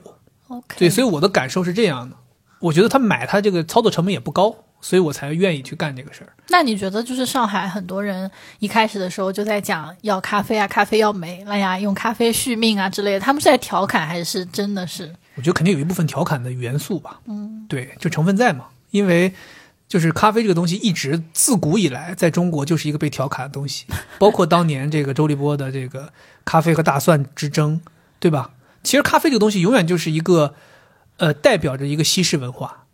对，所以当一一一方水土的人极度的追求西式文化，那当然在我们中式文化的土壤里面会被拿来开玩笑嘛。是对，所以我是，呃，我的心态是这样的，就是我我需要咖啡，但我并不是说会到那种程度，说什么啊，小区都不允许外外面接触人，但是不行，我必须要喝咖啡，就必须要有人过来给我送咖啡。我倒没有到这个程度，但我当时的想法就是，我如果还有渠道可以买得到，那我就去看一看。嗯，所以我就跑到 Olay 去了嘛。所以在 Olay 的时候，我就是跟你说嘛，我说我心态失衡了。我说当时就是当时我就在 Olay 里面打转，我走不出来，因为我看到大家都在采购，我当时就很好奇，我想说人家还在采购，啊，我们已经没有买东西了，我们好像东西都够了，我们真的够了吗？我们万一不够怎么办？对你就会被那个群体的他们在做的一个行为，这就是从众啊。就当时我们无论是去家乐福，咱们当时去家乐福也是嘛，有很多人在买这个买那个嘛。你看到人家在拿这个，看到人家拿那个的时候，你就在想说，哎，这个东西我是不是也需要？哎，他买那个虾仁，我是不是也要？我当时在 Olay 也是，我本来进去就是要买蔬菜，买沙拉菜，然后买我的咖啡，就仅此而已了。对，结果我那个时候看到，我说不对劲，我说人家为什么在这买虾仁儿？那边有人在买水饺，那有人在买拉面，那边还有人在买什么这个面包。哎，我需不需要？我当时就开始出现这些东西，所以后来我为什么跟你说，我说我得赶紧离开这儿，我不能在这儿待着了。你在这儿待着，你就觉得好像你没采购进，你没采购完，你没有采购够，这个这个很可怕的。这个就是社会心理学里面的这种群体的效应。所以为什么咱们你看咱们当时二十九号被框出去，已经买了一波东西，然后咱们三十号又去买，三十一号我又出去买，就是我想说的就是，你肯定是要买到最后一刻的。其实人有的时候就是这样，就是很奇怪，你的心理很奇怪，就是他说一号封，你不买到三十一号半夜，你是不会回门回家的。对啊，咱咱当时第一次四十八小时的时候，我记得门口有个阿姨就是这么原话说的，她说咱不是零点才封吗？我肯定要在菜市场待到十一点半 才走。他就这么说，他就说我这万一有什么东西要需要呢，我不能进小区。真的，我哎，我跟你说，真的非常夸张。像我嫂子他们也是啊，就是他们小区啊一直都没有封锁过，从来没有封锁过，就是一号封他们才封。那在这之前呢，他们就是轮番出去买东西。哦他派我哥出去买买大米，然后他妈出去买什么冷冻鸡腿，然后他自己亲自出去买菜，然后小区又团购了几包菜，就是他买的特别多，还跟我说说家里面太多了，要不要给我们送一点儿？我说我们也特别多。对，大家心态其实都是这样的，所以说就是这一次这个为期四天的这个全面的风控管理，其实还是让大家心里面是有一些忌惮的。对，我觉得浦西这块儿肯定物资上不会有太大的问题，因为在那之前有四天大家可以去储储备嘛。但浦东确实，我有一些朋友嗯，现在已经开始有点缺了，因为他们二十八号就开始封了，对，在二十八号之前，很多小区也一直封锁着。可能他们能够去买菜的时机，也就是两个小时什么的。有的人还没去，有的人意识强一点，说我们不可以去聚集。OK，对？吧？那他们真的是现在有一些困难，包括很多同事，他们已经接受两次政府的发放物资了。哦，对啊，我们还被发放物资了，对啊，就是三十一号那天发放的。是谁啊？咱们是三十一号发放的吗？对啊，我们是三十一号发放的，哦，是你下去拿的。对我下去拿的。对，其实我觉得这个也挺好，就是至少还管了管我们。对，对，但是你不至于说特别那个。但是其实这两天也有信息消息，网上有一些信息爆出来说，有一些物资的发放还是没有管理好嘛。对，像我昨天我看到你看的一个新闻，他们说他们小区的物资是收钱的。对对，虽然是给你的物资，但是是要你交钱的，是而且这一波物资好像是那种发放过了之后又拆分，又到你手里，最后又刮了一层油。哎呀，反正就是之前不是看新闻还看到说有别的地方驰援上海的蔬果分拣员，啊，我想啊，还有这种工种专门过来驰援的，所以我觉得这件事情现在真的不好说什么时候能解封。不然的话，你需要这种工种来支援吗？我想了，医生、护士过来那很正常，对吧？估计接下来如果要是封的时间再久的话，应该就是全国各地都会有，呃，无论是政府啊还是企业啊，估计可能会开始逐渐的伸出援手。现在就已经很多很多啊，像什么武汉那边，然后云南捐了很多蔬菜过来，啊，然后山东也是蔬菜，就基本上驰援就都是蔬菜。因为这个东西最缺嘛，对就是咱们作为采买第一线，就是能够体会到的就是这个嘛。对，然后医护人员的话，现在也是全全国各省市的人都来了。哎，所以咱们当时那个蔬菜是谁谁帮我们谁支援我们的？我不知道当这个没时我记得你好像。说什么，一开始说什么光明集团要开始支援，最开始的时候真的是光明，因为同事们晒出来收到的物资都是有一瓶光明牛奶的嘛。啊，这个品牌植入，我还特别开心，我说哎呀，我们就是就是那时候还没有买到那个大牛奶，我说嗯啊，我们就是缺牛奶。然后我也是那种每天必须喝奶嘛，当时还在想，我不行我就去买常温奶。对，都在很多就是大企业都在放，比如说像那个梅林，它其实也是上海的，哦，对，所以有一些地方收到很多午餐肉，，shit，我需要午餐肉啊，怪不得我们买不到午餐肉，对啊，他们就都派发了，对不配送了，不配到那个哦超市了。对，挺有意思。我跟你讲，真的就是真的到这个抢购的时候啊，真的连那个无糖可乐都被抢光了。我想说，大家之前这是谁谁说的？你们不都在说无糖可乐跟喝尿没有区别吗？怎么都到了这个时候，连尿你们都抢呢？我想说，我们这天天爱喝尿的人，就是说想要、想要买尿，你们都买不到了。你们这些不爱喝尿的人，干嘛跟我们抢尿呀？有的时候真的你想不通。对，真的，我我觉得就是之前不是我们上虞和大连防疫的时候嘛，啊，抢东西，我们都觉得匪夷所思，有什么可抢的？政府能缺你们吗？能让你们饿死吗？结果到了我们这儿，天天出去，我们俩天天大包小卷的往家里面拉。哎，但不过讲心里话，咱咱们这一次确实，因为上海可能也一是人太多了，二是风控面积太大了，所以你能看到就是大家晒出来的这个风控时期发放的这个支援的物资差距太差距特别大了，有的好的好到不行，好的什么一箱牛奶，一堆蔬菜，对啊又是鸡又是鸭，三十个鸡蛋、鸡蛋什么都有，对吧？番茄、青菜、胡那差的差的那种人就是黄瓜胡萝卜还有那个一个一个冰冻鸡腿。啊，对啊，还有一个超好笑，我同事跟我说的，说有一个小区居委说让大家带着菜刀下去居委会，四家人分一只鸡，自己去剁。哇天哪！我记得你还说这是这个物资是居委会去领的还是去抢的？对，这个是，嗯、我也是听朋友说的，就是有做志愿者的，然后他们就说，其实物资可能就是一下子送到，比如什么集散中心，嗯。然后居委会你可以去领，，OK，然后肯定是一开始就是全市规划好，比如说这一批大概都是普陀的，那你其他的他不会给你分配好这这几箱是你们某一个小区的嘛，哦，那得靠就这个小区组织人去拉。谁先先到先得？对我听说是这样的，？OK，然后我们小区我觉得真的蛮给力的，我们也不算是特别好的小区，没有我哥我嫂子那个小区好嘛。那肯定，对啊，但是我们不是三十一号马上就下午就有物资吗？我记得上午就发了。我们物资还行吧，我们拿到了一个卷心菜，拿到了两个三个莴笋，三根莴笋，两个土豆，两个土豆，一块肉，哦，还有大块肉，对，一块是里脊，对，对，很好，我们这还不错物资还。行，有对菜有肉，对，当时我下去拿的时候，不是你当时是怎么回事儿？我就嫌你太慢，因为我的心态就是，嗯，我也不知道为什么，就是我在疫情期间，就是特别希望自己做的好一点，这样可以给志愿者减轻负担。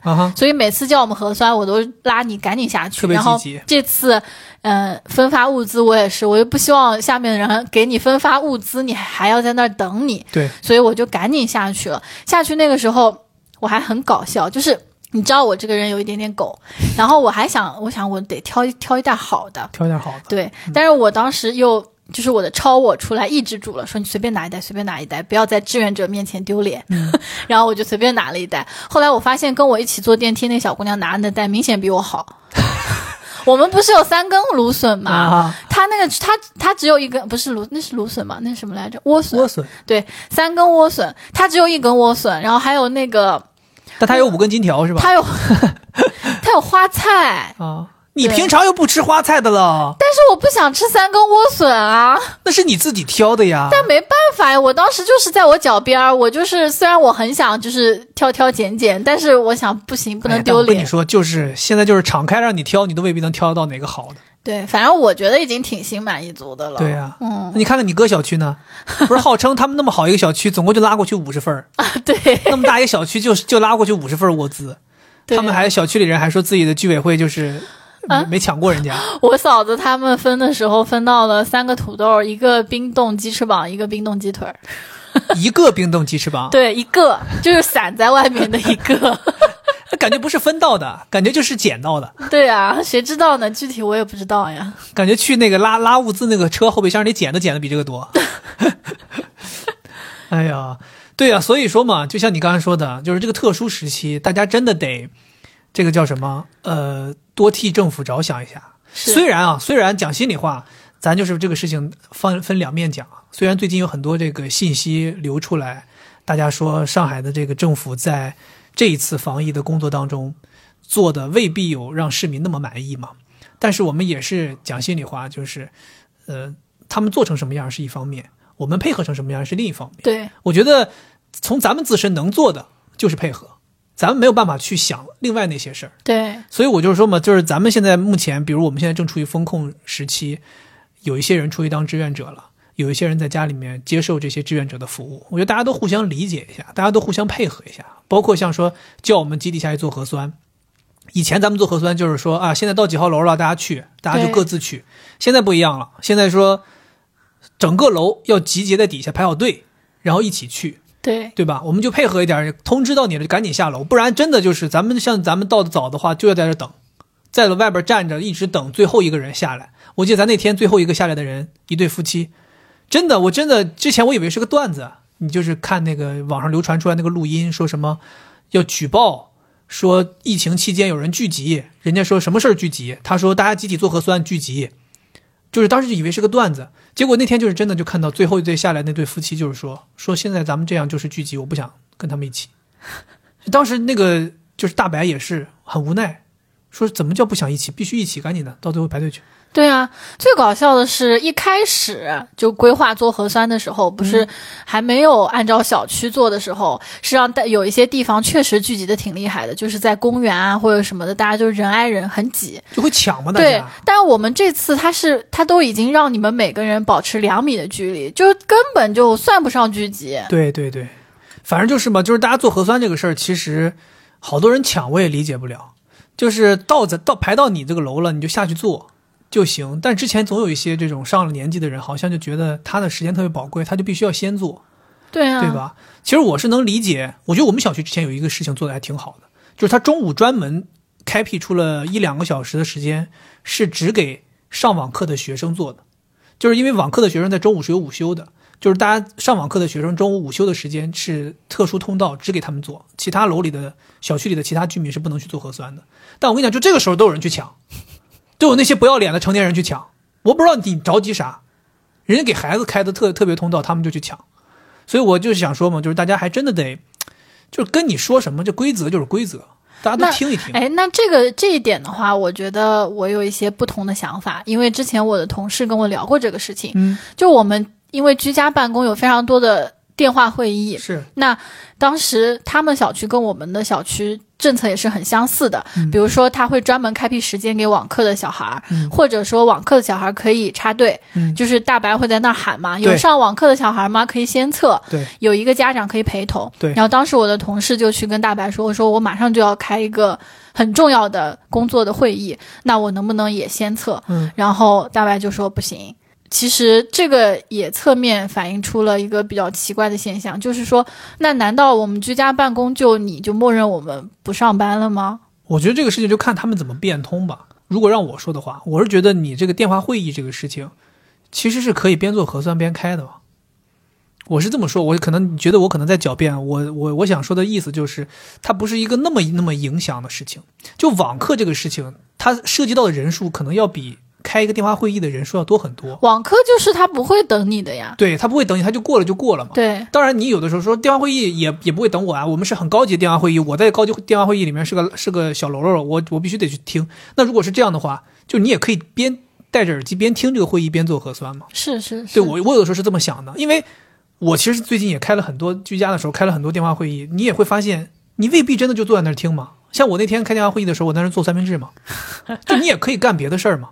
所以就是相比而言，它没有网课那么强制让你坐在那儿听。是所以可能就是这也是为什么大白对这个电话会议的通融性要比对网课的通融性要差一些。那我想问你，为什么没有做核酸的日子里面，这么多小孩在外面玩，哎，我也想不懂。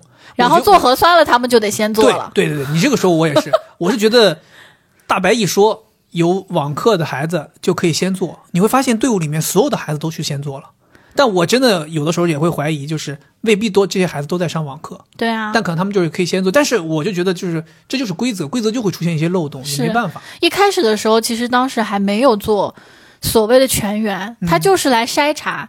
他到了我们这一楼，我们就下去做，对不对？做了，他也不知道这个楼里面的人是不是全下来做了。对对，但是风控的那个时候是的，现在是这样的。对，就是你在下面集合，他还要打勾看，对，是不是每一户住了多少人，是不是所有人都下来了？对对，那个时候其实，嗯，我们我们楼据我所知，就是轮到了他们，如果是在上网课，他们也不去，他们就等网课下课了，或者去体育课了。才才去做核酸，那个时候是这样的。对对，而且咱这这次做核酸，不是明显感觉到是几楼有几个人就从来没做过核酸吗？在那个登记册上面没有他们的名字，是吧？现登记的名字，他们就从来没做过。对呀，所以说之前就是在这次风控核酸之前，其实有很多很多漏检。对他们说，特别是那种郊区的老年人，很多都没有做。对，所以我觉得就是这这一次。就还是回归到那个话题，就大家真的得配合一点，因为只有大家每个人都全力以赴的配合了，上海才能够早日解封、早日清零、早日回归正常生活。对，包括大家在呼吁说，我们是不是可以不要让阳性的人一定要去方舱，在居家隔离？嗯，那这当然是非常非常好的一件事情。但你说有多少人能够真正的做到？我是阳性，我就居家？对，做不到呀。哎，你这个说到，你就是说到我前两天经历一个事儿。三十一号那一天，咱在封闭的最封闭前最后一天，我当时不是每个月有这个跑步的这个指标我要跑吗？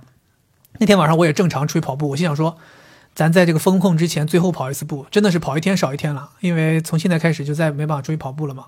这四月份这前一个礼拜，彻底是没有任何数据。我说接下来这解封了之后，每天跑很辛苦，所以我三十一号正常出去跑步，我都在那跑，在小区里绕圈很正常。哎，但那天人明显少了。我发现可能很多人就已经提前开始在家里头躺平了，在那跑跑跑。我记得我跑到九十公里的时候，经过咱们前面九十公里吗？九九公里十公里的时候，哦，就经过咱们小区那个二号楼。咱们小区二号楼不是有个密接吗？对，然后那个楼就封控了嘛，门口有一个那个拉了警戒线，都封控起来了。我跑过二号楼的时候，突然间门开了，我发现有一个阿姨蹲在地上，偷偷的就那种匍匐那种姿势往前。猫着个腰，咔，把自己家小泰迪放出来了，然后他就那种鬼鬼祟祟在门口看了看看看，他要出来遛狗，结果巧好巧不巧的时候，那时候我经过他门口，我俩目光一下对视，当时我能感觉到他特别尴尬，就是他应该是被风控的，也有羞耻心，但他偷偷出来遛狗了，然后我当时就是也很懵，我赶紧跑远了，边跑我越想说，我想说我的天哪，我说这个风控。就大家没有自觉性，要没有人管着的话，真的很危险。对他们楼里有密接，他就这么出来遛狗了，对吧？这说白了，这个这不就失去了风控的意义吗？对呀。然后我这一圈跑过来就没再敢经过他们楼，我就赶紧回家。我当时想说，这太危险了，这小区里面这真的很有可能随时要么就是有密接在你身边走，要么就是有阳性在你身边走。而且我这个跑步，对吧？我这个经常大口大口呼吸，这太危险了，我就赶紧回来了。是啊，我是觉得就是很多人他都没有办法做到自觉。对，咱这次不是不能足不出户嘛？嗯，前就昨天吧，我在那个微博上看到一个视频，超级搞笑，就是那种老小区，嗯，阿姨大叔戴着口罩的，坐在小区的那个椅子上面聊天。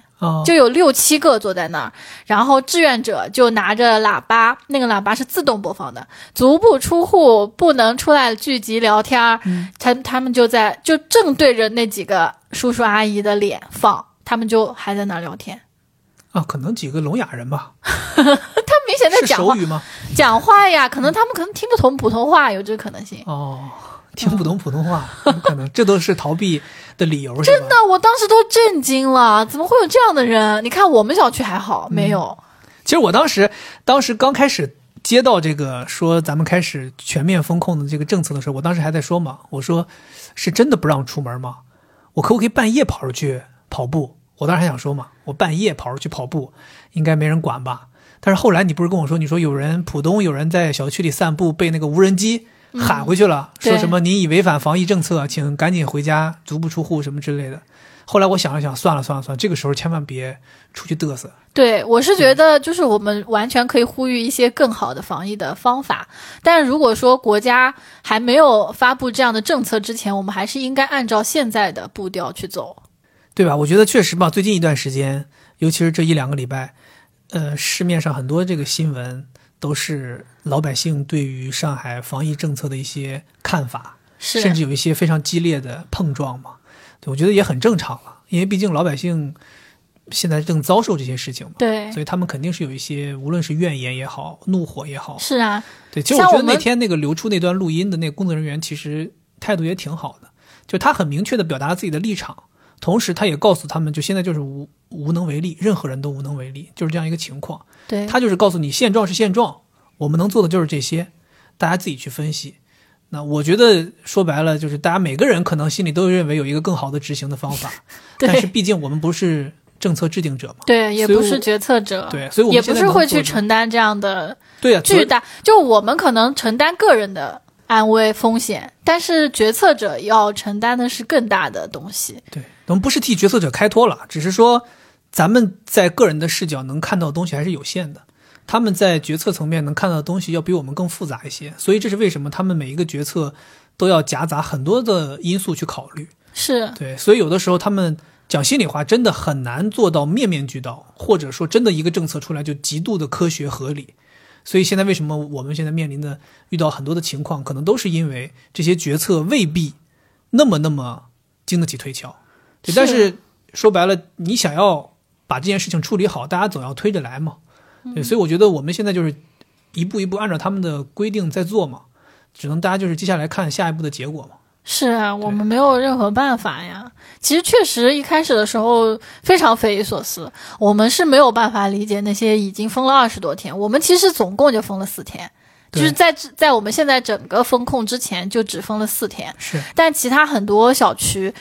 就是早期就发现密接或者阳性的小区已经封了二十多天了，哦。所以他们内心有怒火，完全可以理解。对对对，就他们会觉得我们在这儿封着，然后你又不去管那些其他的小区，然后现在他们那边又阳性很多，然后整个市都要封了，我们又不能解封。对，所以就是感觉前面自己都白封了。对，就像你刚才咱们开头说的，说我在家里面封着，连泡面都他妈吃不到了，你们在安福路上吃 RAC 还要排队。对啊，无法理解。对，就是这是就是出现大家严重心理不平衡、产生怒火的原因嘛。对，主要还是不够决断嘛。你要么就是说全部放开，要么就是严格封锁。就在前期两个礼拜，就是游走，就这个政策非常的模糊，然后同时造成了恐慌，又让大家去聚集抢菜。对所以这是为什么大家就是说嘛，说上海这一步一步的这个走走过来，就是嘴硬嘛，就是你先开始搞九宫格失败了吧，你不承认，你又开始搞鸳鸯锅，现在鸳鸯锅吧，你又嘴硬说这不叫封城，真的到最后就是封了。说白了，现在你说还不叫封城吗？现在浦东、浦西在一起封啊。我们现在此时此刻这是几号？四月三号，浦东也没解封，浦西正在封的过程当中，你这就谈不上鸳鸯锅了。说白了，只有黄浦江里的人能动吗？对吧？浦东、浦西的人全部都是都是疯的，笑都笑死了。当时浦东刚封的时候，有一个人就是划着他们家的船，好像从浦东划到浦西，啊，然后中间被那个警察开着那个快艇拦下来了。它是一个那种气垫船，OK，真的什么，反正就是吧。最近一段时间，真的上海的这个妖魔鬼怪都出来了。刚浦东刚封那几天，还有人从高架桥要往浦西走，对对吧？也被抓回去了。包括前两天不是还有这个大叔不戴口罩在外面说要出去买菜，人警察问他说：“你这是从哪儿出来的呀？怎么才现在什么时候你还出来买菜？”后来被他给摁到警车里带走了。真的就是什么人都有，反正就是我们还是回归这个最核心的这个，就是大家在上海的朋友们这段时间真的要保护好自己，然后就是呃，咱们只能执行政按照政策来吧，就是老老实实听话。我觉得这我们多配合一点，很有可能上海就能够更快一点的恢复正常。嗯，没错，然后最后咱们再来聊一聊关于居家办公的一些感受吧。嗯，我觉得这应该是我们两个人最长的一段时间面对面在家里面居家办公了。唉，其实一九年一九年年底就二零年年初那一次武汉的疫情，我们回到上海之后，其实也没有居家办公多长时间。我记得反正是三也是三月份，那个时候感觉好像没有那么难熬，那个时候上海应该不是很严重吧？挺奇怪的。那个时候其实全国疫情是最严重的时候，然后上海疫情并没有那么严重，但是老百姓们全部都自发的不出门。现在吧，全国疫情没啥事儿，上海疫情最严重，啊老百姓嘛死命要往外跑，又是完全是两种感觉。所以我想说嘛，就是刚才想说聊一聊居家办公的感受，就是其实两个人在一起就这样面对面，在家里面办公时间长了，我不知道其他人什么感受，大家可以在评论里面跟我们分享一下。反正我们两个人是觉得有太多的东西，大家不在一个节奏上了，嗯，对吧？你比如说我们两个人办公的时间不太一一致，比如说你有正常的上下班时间，对啊，我九点上班，六点下班。，对你这个正常。那我呢就比较自由，我就想什么时候开始干活就什么时候开始干活。我有的时候可能晚上，我记得有一天我干到特别晚，我当时好像在处理一个什么播客还是干嘛的，就是一口气干到了十点多。然后你当时晚上睡觉的时候还跟我抱怨，你说你你看你咱俩晚上一句话没说，怎么怎么样？就我那个时候会误以为我们居家办公就永远都处于一个办公的状态。啊，或者说我们永远处于一个休息的状态，就你会把真正的工作时间和休息时间变得越来越模糊。对呀、所以这个也是居家办公让我非常讨厌的地方。，对，就是你一天两天还行，但是你时间一久，像我们现在已经快三个星期了，你就会嗯彻底模糊掉这个事情，甚至你会不知道今天是星期几。现在到了六点多，你还有事情没处理完，你干到七点，干到八点，真的都有。你就觉得好像 OK 也没什么问题。那到了午饭时间，你不吃饭再继续工作，你好像也没什么问题。对啊，吃饭都是两三点。对，而且你只有你自己一个人吧，反正就是那个感觉是跟上班是完全不一样。所以居家办公，我觉得都真的不能够谈得上是办公，你只是在居家操作一些事情而已。对对，因为你看你，你无论是你的状态、你的穿着，甚至有的时候起床还没洗脸呢，就开始投入到工作当中了。我经常这样，像我这么懒的人就更不会了。有的人他还会为了让自己有工作状态，会特意换衣服，对特意化妆，对，特意打扮一下才坐到电脑前。那天你有个操作让我也想不太通。啥？咱四月一号第一天封下楼做核酸，咱们需要下楼全程戴口罩做核酸，你竟然涂了个口红。因为我觉得不想要很丢脸啊。问题是你涂这个口红是完全被遮盖，全程被遮盖的呀。不是啊，你你做核酸的时候，人家工作人员会看到呀。脸没洗，牙没刷，涂了个口红。我都想不懂当时怎么叫脸没洗牙没刷？肯定脸洗了，牙刷了呀。对，反正就是这是我觉得两个人在不在一个节奏上的原因，就不在一个节奏上会有很多东西不适不适应。比如说中午了，你去做饭想吃饭了，但我这个时候可能还在处理什么事情没没吃饭，然后你又想说我中午吃饭的时候看会儿电视，然后可能等到我呼噜呼噜弄好做饭准备要吃的时候你吃完了，然后这时候我又想看会儿电视，所以就是这个节奏搭不上。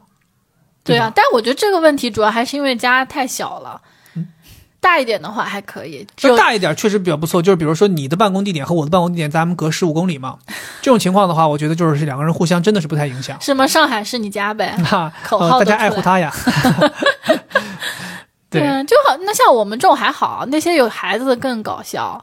就是他们，我记得开 Conco 的时候，就经常有人有小孩就在那吱吱吱哇乱叫，然后同事还要说：“哎，妈妈现在在开会，就嗯很好玩儿。我记得你们办公室公司组织了一次，就是什么我的办公桌在家居家办公时候办公桌的照片评选。对，我看你们那里头这个办公投大家投稿的这个照片，真的几乎不夸张啊，百分之九十不是孩子在他的电脑前面，就是猫猫狗狗在电脑前面。对，对，基本上都是这种情况，所以我估计就大概率他们在家办公的时候，也都是要么就是孩子在影响他办公，要么就是撸猫撸狗在影响办公。对啊，所以说居家办公对人的影响还是很大的，不管是你想要休闲。娱乐也好，还是说这个状态对你的工作效率的影响也好，都是很厉害。所以企业主都很烦嘛对，企业主就受不了，企业主天天在家焦虑。像我们 CEO 也是，他就特别焦虑，就甚至在群里面直接表达他的焦虑。对，直接表达他的焦虑，转发了一个朋友圈，然后那个朋友圈是一个某某总，说什么那些想要居家办公的人，不要认为这样就可以休息了，其实。越居家办公，你的企业面临更大的危机，你连工作都没有了。那些能够回办公室办公的人才应该庆幸，至少这样你的企业可以撑下去。只有大家好了，小家才会好，就类似于发这种话到群里。当时我整个人都震惊了，我说 CEO 咋了？那看来你还挺挺在意你们 CEO 发一些东西的，我看你看的挺仔细的，你是一个比较合格的员工。正常难道是什么都不用看，直接发一个大拇指吗？然后结果就是我们不是居家三周嘛，嗯，嗯、第二周开始，CEO 就要拉全全公司的人开晨会。哎呀，就是对自己的员工特别不信任，他就觉得你们会在家睡懒觉，啊，不起来按时上班。是的呀。我作为员工家属，我在这表达没问题。CEO，你的担心是对的，但是你管不了。对，你的担心是对的，但是你管不了。但是我还是很忙的呀，我每天我我到了公司，我也要磨叽到十点多才开始对对工作。其实我觉得讲心里话，这个事情就是这个要看人。有的人吧，他就是他在办公室，他该划水一样划水；对啊，有的人他就是在家里面办公，他该这个效率很高，他还是效率很高。对啊，反正我是至少我的嗯自我管理还是很好的。对就只要是工作日，我一定会把我的工作做完做好，时间做到。然后他是想要我们所有人参加这个晨会嘛，嗯就是希望他是九点钟准时参加晨会，他要 check 你们所有人都起来了。还要开视频吗？我不知道要不要开视频，那因为你就没办法，有的人躺在床上跟你开晨会。因为后来可能有太多中层跟他建议，就是不能这么搞，就是不中层说我们都起不来不是呀，中层就是后面就变成只有中层参加啊。啊、各部门负责人参加。哦，他已经开了连续开了两周了，然后要中层汇报我们所有人每周都干什么。那为了给领导有素材让他讲嘛，所以我们现在每周都要写周报。嗯然后我这个人吧，就我是一个特别实在的人，嗯就是我想不出来我可以写什么东西，因为我觉得我把这个内容写上去了，那它对应的就会有一个产出。对，比如说我做了某某手册几页，那我就要有这样一个产出。我就跟六维姑娘讨论，我说这个太难了。她不是在体制内吗？她每天都要，每周都要写。然后说她一开始也不会，但是后面她的主任教她了，就你要把一件事情拆成五六件事情。比如说，她说我如果写周报，我可能只写一句话：今天发布了推文，嗯，那有一个产出嘛，就发布了推文。对，但她她说你要首先第一点你要写搜索资料，第二点跟同事沟通，啊，第三点撰写推文，嗯第四点排版，然后第五点跟上级汇报，然后修改，修改完了之后再发布给二级学院，让大家一起来推，推完了之后还要监控什么留言之类的，就一下子就写出来巨多。然后我觉得嗯还挺有道理的，对，然后慢慢的就这个其实不难，所以我是觉得你这个形式要有，但是你不用抠得太细，就你要让员工有一种就是你得去定目标，然后规划你的工作，特别是在居家办公的时候，你会。模糊掉很多东西的时候，你要让他有目标去做事情，有产出，但是你没有必要说真正的去 check 这个东西。对，所以就是我刚才讲到了，就是第一周的时候我过得还挺开心的，但是第二周我就开始情绪非常的低落。一方面就是你关久了嘛，嗯，就是人是不可以被关很久的，会产生这种社交隔离，你会有孤独感，再加上你防控疫情的整个疫情的。又很紧张，你也会担心，会恐慌，所以你的情绪就很差。然后再加上居家办公，刚才你也讲了，就是它没有那个界限了。以前我我现在才发现，就之前我就觉得，如果我可以有一个很自由的工作就好了，我不需要去办公室，我可以在家干，或者我可以去什么咖啡厅干，那该多好。但是经历了这一次，我就觉得，至少我必须要有一个在外面的办公的地方。原因就是有了办公室，才让我觉得家特别的好，特别的温馨是一个休息的地方。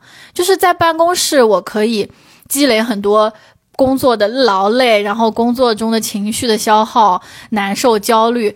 快将近下班的时候，我回忆我在办公室就会想，哎呀，赶紧下班，赶紧下班，这样我就可以回家了。就是你会期待你回到一个温馨的、休息的，然后有爱人、有吃的，可以看电视、可以休息的地方。这是一个就是呃物理场所的跨越，也是你一个心境的变化。对，就是因为有了办公室，家才变成了一个休息的地方，一个港湾。那现在就不一样了，我我就是从这个餐桌下工，把电脑一合，然后我就走三步就到沙发。嗯，就是你会觉得我没有下班的感觉，虽然说我已经给自己规定了，我是九点上班，六点下班，而且我确实下班之后我也不干活，但是你就觉得家没有那么给你那种休息的感觉了。这个就是因为这个场所模糊了嘛。对，这是让我觉得最痛苦的。对，这个场所白天有大部分时间是你用来工作的地方。如果说真的还要再封锁下去，我相信我们应该会磨合出更多好的居家的这种形式啊，然后怎么样去更好的相处。就像我说的嘛，就是当两个人都在这个这个空间里面，然后都要去执行同样的一套从早到晚的东西，那就肯定会有些碰撞。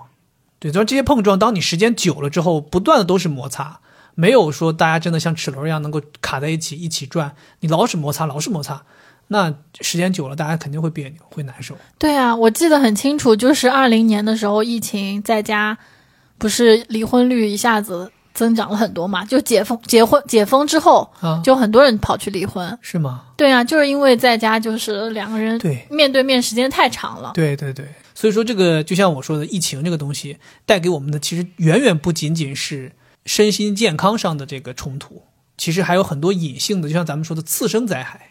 对对吧？它这个次生灾害不光是说你大家有了确诊阳阳性的人他们的次生灾害，其实还有很多完全跟这个病没关，我没得上这个病的人也有一些次生灾害。嗯，就像我刚才说的，比如说夫妻之间的感情啊，比对啊如，我在工作上的这个场所上面对于个人发展的一些诉求得不到满足呀，等等，都是我认为都是疫情带来的。包括我们现在所处的这样的经济环境，包括像我之前有在直播里面跟大家说的，就是因为疫情的原因导致全球的经济形势出现新的动态化变化，都是所谓的疫情带来的次生灾害。对啊，而且其实刚才你有提到说，我们二零年那一次风控好像没有像现在这么痛苦，这么多情绪。其实我想到的就是心理学里面有一个概念叫动机嘛，啊，就是动机分成内部动机和外部动机。内部动机就是你自己自发的想去这样做，嗯和外面强制你必须这样做。嗯，那其实我觉得二零年大部分情况，大家其实都是内部动机，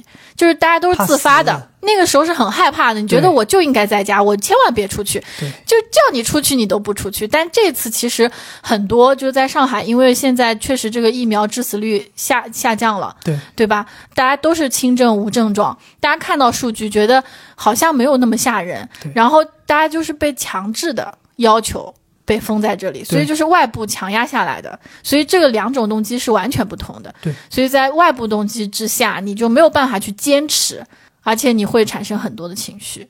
对对你，就像咱举一个不恰当的例子啊，就是您自发的想要留在一个地方一动不动，其实就有点像说我跟我什么信佛了这种，我每天都要打坐一样。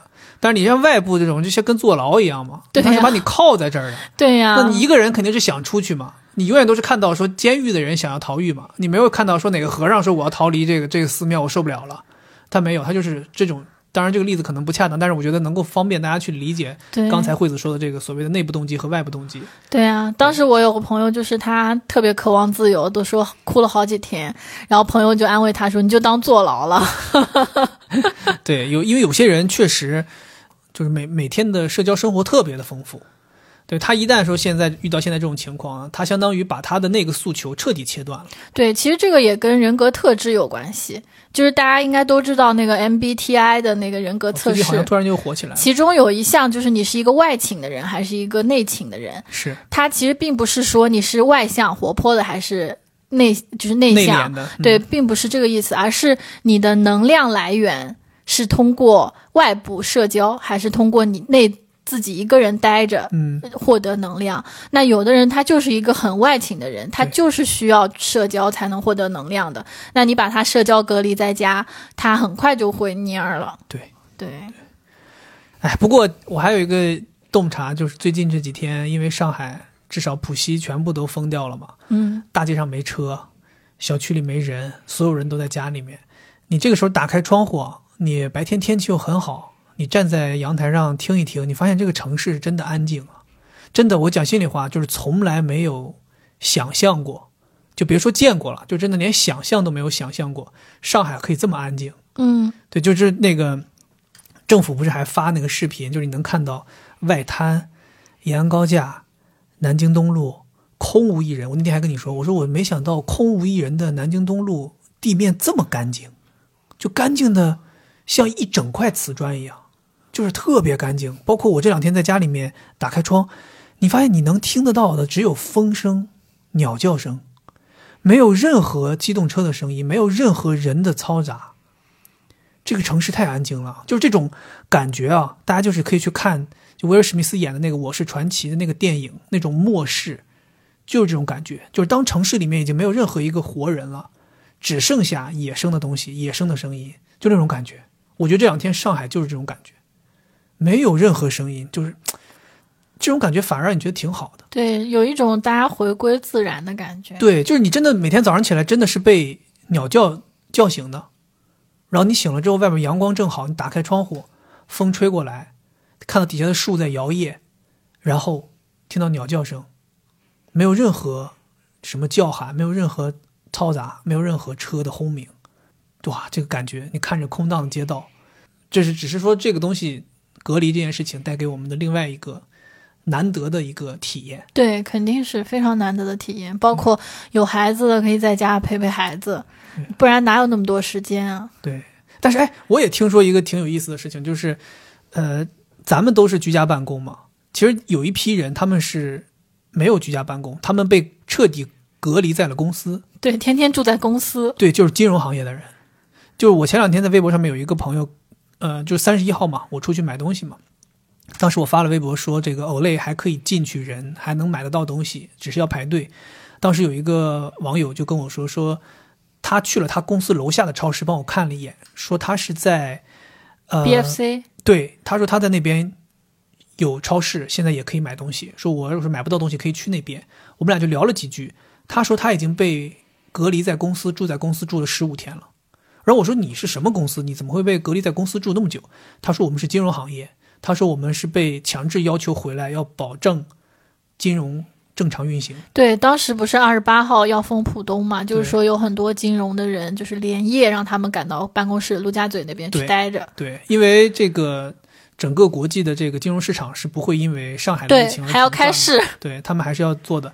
而且当时跟我聊天的这个朋友，他是金融行业里的 IT，嗯，所以他更需要保障整个公司的整个的电脑系统的运营。对，所以就是他跟我说，他说他们其实已经在公司住很久了，而且还要继续住下去。那就像我们上次去红盔甲，嗯，看他们像是也是住在店里。对对对对对，那那批员工，他们那批员工，我看他们在那个餐厅里面囤了一整墙的方便面和面包，就感觉好像他们员工应该最近一段时间就是要住在餐厅了，因为他们很有可能被送回小区之后，他们就没有办法再出来了嘛。虽然这段时间我们整个浦西在封控，但是其实好像说外卖还是可以送的，所以有些地方还在送外卖配送，所以有些餐厅就还在不断的连轴转去营业。对，包括有一些餐厅还在帮这些呃志愿者们做这种对配送的餐，对，所以应该是还需要一些人。所以前一段时间就是听说说上海也发生一些事情嘛，说有人举报说自己家邻居隔壁的是这个群租的商场里的保洁人员，说他们是外地的，不是在这里买房子的，说他们就是没有做好核酸，让他们不能住进小区，然后就把他们赶出去了，一帮阿姨什么的。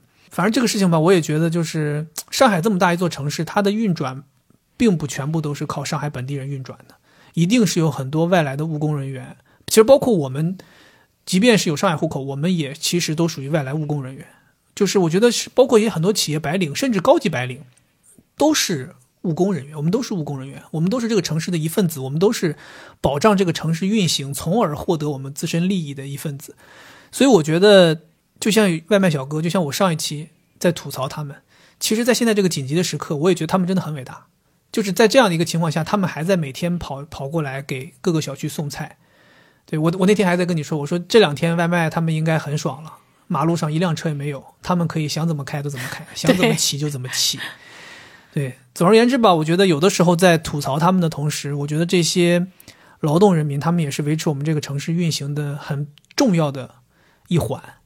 呃，所以我觉得大家都是能理解，还都是互相理解吧。大家都对彼此，呃，保有那一份最基本的尊重。对啊，因为我我最近也看到一些，就是说上海本地人就发物资嘛，嗯。说只给本地人发，或者是有户口的人发，但是我是完全没感受到哈，因为我们也发了物资，肯定是所有人都有的，对，而且像我们小区也是外地人相对比较多一些，嗯，我也感觉到大家互相之间帮忙嘛，像我今天不是手上发湿疹嘛，哦，是的，然后在群里面求助之后，也加了很多邻居的微信，然后他们都是外地的，有一个还是跟六位姑娘一个地方的南通的女孩儿。我不太能够理解，就是说物资只发给本地人，或者说歧视外地人。我甚至帮他们找了理由，我在想是不是有一些地方政府它是按照常住人口来搭配嗯多少菜的。那所以，嗯，在志愿者口里，他会说出来哦，这个是给本地人的。其实他可能也只是想表达说，在配的时候，我是按户口有多少人配的，只是暂时没有就是计算到你们这儿。那如果有能力的话，就把真正住在这里的人都统计一下，然后再发。我觉得很有可能是这样，就是可能是在帮他们找理由。但是我内心是怀着这样美好的想法的。行吧，我觉得这个具体是什么情况，咱们就不去讨论了。因为我觉得当时刚发生这个新闻的时候，还有人出来辟谣嘛，说我可以出来给大家辟谣，因为我是上海本地人，但我也没有被发到物资，对吧？有些人是这样嘛，就以调侃的方式来辟谣嘛。对，反正总而言之吧，我觉得我们讲了这么多关于这近一个月之之内啊，我们在上海，它从疫情刚冒头到现在，大家到底经历了什么？我估计可能。呃，在上海也在上海的人应该有很多话想跟我们说，大家可以在评论里面跟我们来聊一聊。然后，如果你不在上海的话，听到了这些故事，你有什么想跟我们说的啊？也欢迎大家在评论里面跟我们互动一下。然后，上海这一轮的发展确实确实有点出乎我们的意料了啊！我觉得，呃，我举一个不恰当的比喻，就很像早年的那个美剧，就感觉好像是老百姓怎么猜这个结局啊，他们就怎么改剧本，就往你猜不到那个结局去改。对，所以每天都有大霹雳，我觉得真的每天都有大霹雳，每天都有幺蛾子。我现在内心觉得吧，就是当疫情离我们这么近的时候，我们真的能做的事情其实特别少，因为什么事情其实都不让我们做了。我们现在能做的其实就是在家里头老老实实待着。我们还不像那些商家，或者说这些骑手，或者说这些志愿者，他们还能够去做一些改变，帮这个城市运行去添一份力。但其实我们这个作为市民，我觉得我们能做的，就像我前面说的，咱们就是老老实实啊，别捣乱，然后就是大家互相帮助。尽快的度过这个难关，我觉得才是最重要的。然后最后我是想说一下，就是今天我也咨询了我在美国已经得过新冠的师兄，他和他老婆都得了。然后他其实给了我一些建议，就是你要去免疫，防止自己得，那你就一定要增加自己的免疫力，增加运动，去健身，然后多吃蛋白质。如果你得了，那你要多喝一些盐水啊，然后宝矿力水特呀这种。电解质要喝宝矿力水特是吗？对他特意说了，宝矿力水特和加德乐 这种电解质的水。哦哦，这是个，我觉得这是个有用的知识。对，然后他说得了这个病，他因为他是得的第一批那个比较严重的，所以他说是难受是很难受，恢复也不是很快，但是后遗症的话基本上是没有。嗯，对，所以大家也不用说特别的害怕。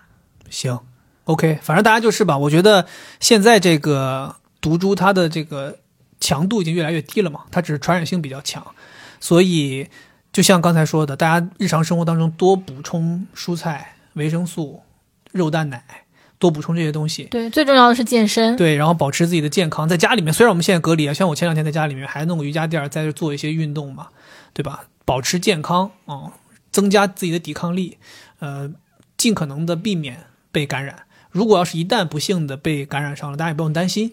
啊，因为现在这个毒株的这个致死率已经非常非常低了，然后大部分的情况基本就是跟一个感冒没有什么差别，有差别有差别，机体的痛苦还是很多的。哦，对，就喉咙痛，然后针刺的感觉，浑身疼，有一种风湿的感觉。他说：“OK OK，行吧，反正就是希望大家都能够度过这个难关啊，不要感染，然后也希望上海的情况能够早日好转。”啊，以上就是我们这一期节目的全部内容了。我们抓紧时间啊，把这个事情跟大家聊了。希望大家听了之后能够了解啊，上海究竟在发些发生些什么？好吧，以上就是这一期废话连篇的全部内容。咱们下次再见，拜拜，拜拜。